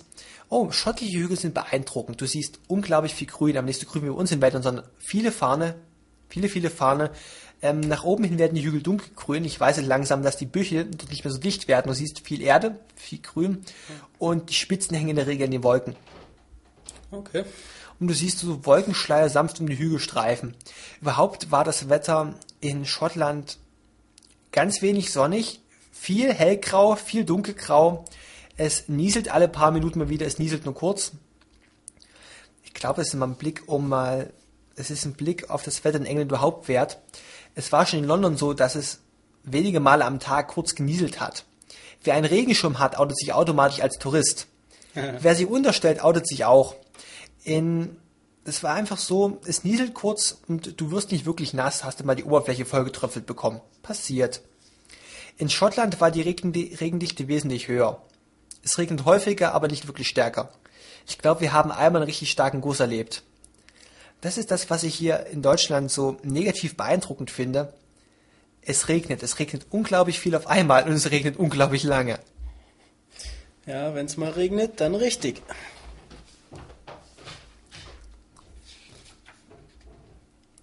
Wir sind dann weitergefahren mit dem Bus Richtung Inverness und das führt quasi den zwangsweise am Loch Ness vorbei. Die Busse waren beeindruckend. Ich habe noch nie im Leben erlebt, dass man einen Bus vorher reservieren muss. Man hat uns den Einstieg in den Bus verweigert mit der Begründung, wir müssten bis zur Abfahrtszeit warten, ob noch vorreservierte Leute kämen und eventuell die Sitzplätze im Bus nicht ausreichen. Das ist mir in London auf dem Weg zum Flughafen passiert, aber wir hatten zum Glück reserviert. Ähm, ebenso beeindruckend war die Rollstuhlrampe an einem Überlandbus. Also wirklich wieder die Behindertenintegration, die mal vorbildlich ausgeführt wurde. Loch Ness an sich gesehen ist überhaupt nicht äh, nennenswert. Da haben sich ein paar kleine. Es, es gibt ein heruntergekommenes Schloss, das nicht wirklich gut aufbereitet ist und viel zu teuer. Ein paar kleine Dörfer ringsherum, die sich nur auf Touristen und Nessie spezialisiert haben. Also wenn du mal mit Ultraschallbooten Nessie suchen gehen willst, dann äh, viel Spaß. Es viele Leute, die das versuchen dort. Ähm, unglaublich viele Familien mit kleinen Kindern, ja. Es ist dort wirklich der absolute Touristenhype. Man kann dort gleich Ultraschallboote mieten, oder wie? Ja, Touren auf Ultraschallbooten. Du kriegst den Bootsführer gratis mit dazu. Ah, nicht schlecht. Und Loch Ness ist. Schottland hat unglaublich viele Täler, unglaublich viele Flüsse und dementsprechend viele Löcher. Es gibt unglaublich schöne, idyllische Löcher, die gibt's in Massen. Loch Ness ist einfach nur das größte von allen. Loch Ness ist touristisch überlaufen, Loch Ness ist langweilig. Das kann man ruhig von seiner Reiseroute streichen. Okay, dann schaut man sich wohl lieber andere Löcher an. Oh, Schottland hat ganz viele Whisky-Distillen. Wart ihr in einer? Och, wir haben eine ganze Menge abgeklappert. Wir haben die von Glenfiddich, Eberlauer und von Strafeiler abgeklappert. Angefangen hat es mit, die Destillerien kennst du daran, dass ähm, sie, wie nennst du das, ein Rauchabzug ist es nicht. Sie haben eine externe Belüftung in ihren Destilleriegehäusen. Whiskyherstellung ist eigentlich ganz simpel. Man nehme ein Getreide, bevorzugt Gerste. Das Getreide kocht man einfach mal im Wasser. Dann löst sich automatisch Gerstengeschmack und Zucker. Ähm, das Getreide fischt man dann raus und verarbeitet zu Tierfutter. Das, äh, das, dieses Zuckerwasser lässt man eine Weile stehen, das gärt dann, dann wird Alkohol draus. Das schickt man durch die Destillerie. Dann hast du viel Alkohol mit ein bisschen Gerstengeschmack. So circa 86 Prozent. Und ähm, wenn man jetzt, wenn man es vor dem, wenn man vor dem Destillieren, langsam, wenn man vor dem Destillieren Hopfen reinschmeißt, hast du Bier. Also Bier ist ein unglaublich billiges Getränk. Einfach herzustellen, Getreide auskochen, Hopfen gären lassen, Hopfen rein, fertig. Destillieren und ähm, dann ins Eichenfass füllen. Ein Scotch Whisky ist dann ein Scotch Whisky, wenn er mindestens drei Jahre in Schottland in einem Eichenfass gelagert hat. Was er den ganzen Rest seines Lebens macht, ist egal. Darf auch sonst irgendwo in der Welt sein. Und da passiert folgendes. Diese Alkohollösung diffundiert durch das verbrannte Eichenfass nach außen und holt dabei Inhaltsstoffe rein. Das heißt, der Whisky, den du schmeckst, ist erstens Gerstenwasser mit äh, verbrannten Eichengeschmack. Das heißt, das mit den drei Jahre in Schottland lagern, heißt, ich kann jeden beliebigen Whisky nach Schottland bringen und ihn zum Scotch Whis- Whisky machen. Er muss noch im Eichenfass lagern, das ist noch wichtig. Okay, also Ja, er aber muss kannst noch in du. seinem Fass sein. Kannst du. Habt ihr viel Whisky getrunken? Wir haben unglaublich viele Sorten verkostet. Ähm, mengenmäßig war es gar nicht mal so viel, es war ausreichend. Wir wollten über den Tag noch ein Stück laufen. Und es ist so, je älter ein Whisky wird, desto mehr ähm, Alkohol, desto mehr Holzaroma zieht er aus dem Fass raus. Desto mehr Alkohol diffundiert auch. Ähm, circa 2% pro Jahr. Oh, das ist eine ganze Ähm, Menge. Die Whisky-Produktion nennt das The Angel's Share. Das ist nett. Das ist eine wirklich nette Bezeichnung dafür. Das heißt, der Whisky wird mit der Zeit immer eichiger und das Eich schmeckt irgendwie rauchig und brennt ziemlich stark, aber der Alkoholgehalt sinkt auch. Wirklich krass gewesen war es erst in Eberlauer, als die ganzen Bücher, äh, Büsche und Bäume mit so braunen Pilz überzogen waren. War wirklich nicht braun, sondern tief schwarz, poriger Pilz. Nur die Blätter waren frei. Wir schauen uns den an und denken, so, wo kommt denn das her? Der Pilz ernährt sich vom Alkoholgehalt in der Luft Oh, oh, oh. und hat nur in der Nähe der Destillerie eine Überlebenschance. Okay. Generell kannst du sagen, so Magenwhiskys, nicht, pardon, nicht Magenwhiskys, so populäre Whiskys wie Glenfiddich haben haben äh, junge Studentinnen im Minirock hingestellt, irgendwelche Touristen in Empfang zu nehmen und Werbevideos vorzuführen. Die Tour macht absolut keinen Spaß. Wirklich empfehlenswert war die in Eberlauer. Da hatten wir eine über 60-jährige Frau, die uns mit PowerPoint-Präsentationen ein bisschen was zur Marktsituation erzählt hat, wie sich das Geschäft entwickelt, was die Konkurrenz macht, wie Whisky-Rezepte ausprobiert werden. Das war eine wirklich sehr interessante Tour, auf der wir auch haben am meisten verkosten können. Wir haben nämlich die Zwischenprodukte der Herstellung verkosten dürfen. Und zum Beispiel dieses ähm, Gerstenwasser nach dem Destillieren.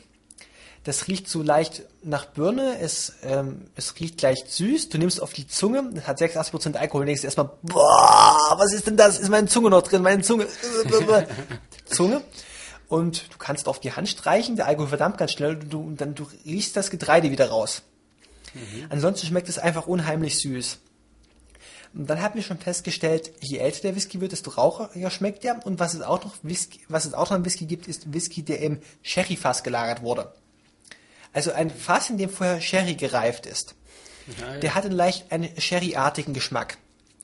Natürlich kann man auch Whisky-Sorten mischen. In Deutschland würde man sagen punchen. Schön ausgedrückt heißt, man verheiratet Whisky. Das ist wirklich schön ausgedrückt. Ja, Dabei kommt das zustande, was man als sogenannten Blended Malt kennt. Also Malt ist ein Whisky, der aus Gerste gewonnen wurde. Und Blended heißt, es sind verschiedene Sorten gemischt worden. Mhm. Im Vergleich zum Single Malt. Und es ist so, der Großteil der Welt Whisky-Produktion kommt aus Schottland, wird von dort in die ganze Welt exportiert. Und wenn ihr euch mal diese Herstellungsschritte anschaut, was dann noch händisch gemacht wird und von großen Maschinen und langen Lagerzeiten, wisst ihr auch, warum das Zeug so teuer ist. Ich glaube, chemisch könnte man das viel, viel schneller abhaken. Ist zu erwarten, aber das wäre dann ja nicht mehr richtig, oder? Naja, ist es nicht so, dass als eine Geiz ist Geil-Mentalität breit macht?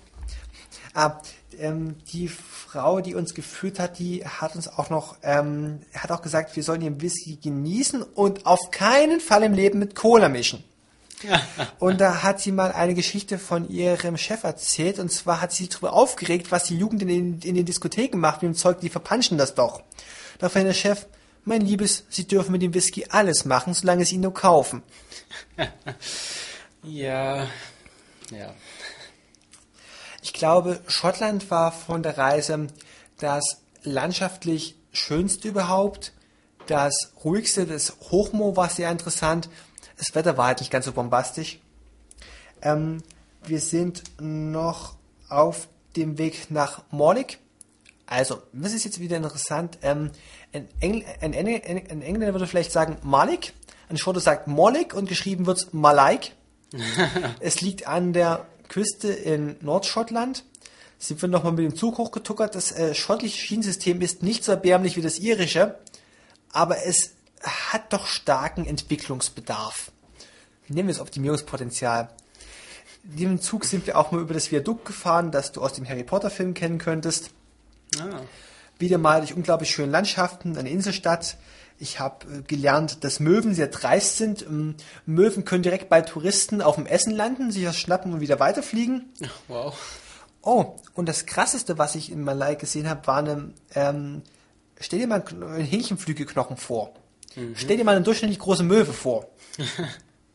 ja. Quer im Schnabel passt nicht. Einmal nach oben werfen, fangen und hinterschlucken.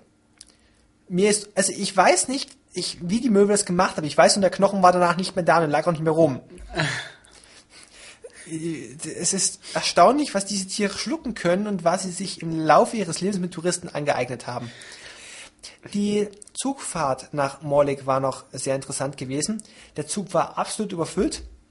Ich bin von meiner Gruppe getrennt worden und saß jetzt plötzlich am Tisch gegenüber mit einem Sprachenlehrer aus Schottland, mhm.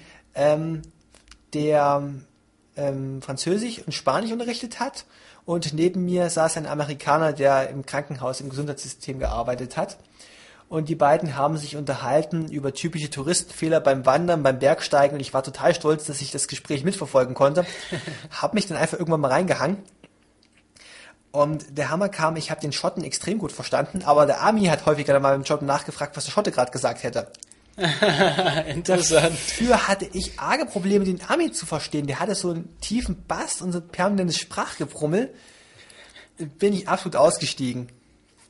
Und es war halt auch dieser benannte Sprachlehrer, der mir gesagt hat, wie schottischer Akzent funktioniert und was Schotten von ihren unterscheidet.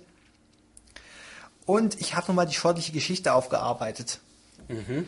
Ich glaube fast, das wird jetzt zu viel. Und zwar ist es so, dass mh, hm, im Rahmen der Thronfolge der schottische König nach England ging, um den Thron in Anspruch zu nehmen. Es folgte ein Religionswechsel, es folgte William of Orange, der aus Belgien importiert wurde, um das ganze Problem rückgängig zu machen. Und am Ende war der schottische König im Exil, aber England und Schottland, die früher mal zwei getrennte Staaten waren, waren plötzlich zusammengeführt. Es geht nämlich darum, dass England und Schottland sich nicht ganz grün sind. Und das ist abhängig von der Generation. So Generation von über 50 würde ich schätzen, sagt so, ja, wir wären ohne England viel, viel besser dran. Die nehmen nur unsere ganzen Steuern raus und bringen nie was zurück. Die Jugendlichen interessiert es nicht. Interessanter ist die örtliche Sprache. Es gibt ein schottisches Gälisch. Mhm. Ich glaube, die Schotten sagen Gälisch dazu. Und das ist mit dem irischen Gälisch überhaupt nicht verwandt. Und das ist zu Zeiten der britischen Invasion verboten worden, weshalb sich nur eine andere örtliche Sprache herausgebildet hat, das Peckisch. Peckisch, okay. Das heißt, ich habe es überhaupt nicht geschafft, irgendeinen Schotten Gälisch reden zu hören. Ich habe fetzen Peckisch mitbekommen. Und sonst ganz viel Englisch mit schottischen Akzent. Also mir fällt gerade auf, dass das auf Inseln mit so Sprachen immer wieder was ganz Eigenes ist. Ich hatte vorher das Sardinien, jetzt die britischen Inseln, da scheint es ja auch einiges zu geben. Ja, ich habe mich auch gefragt, warum man auf so einer kleinen Insel kulturell keine Ruhe reinbringt. Dass man immer wieder kleine revoltierende Stämme hat. Ja, vielleicht sind die Inselvölker einfach so. Also ich glaube, im Abschluss kann ich sagen, wenn ich so ein Resümee ziehe, England wird unterhaltsam, Wales war ein unglaublich schöner Landstrich, Irland würde ich nie wieder ohne Auto machen. Schottland, ich würde fast sagen, ich wäre sofort wieder mit dabei, müsste ich noch einen ganz großen Teil der Welt sehen. Und ja, ich würde euch empfehlen, da auch mal hinzugehen. Super, da haben wir einiges gehört. Hast du uns noch was zu erzählen? Ich glaube, die Whisky-Verkostung muss ich jetzt nicht mal im Detail ausbauen. ja, für den Whisky muss dann jeder selber mal nach Schottland reisen und das ausprobieren. Ich bin jetzt nicht so der Whisky-Trinker, aber. Ja. Ich kann jetzt zumindest verschiedene Whisky-Sorten voneinander unterscheiden. So grob, dass es einen Unterschied gibt. Ja, das ist schon mal ein Anfang. Okay, das war's für heute mit Def Radio. Mal wieder eine ganz andere Folge, wie man das von uns kennt.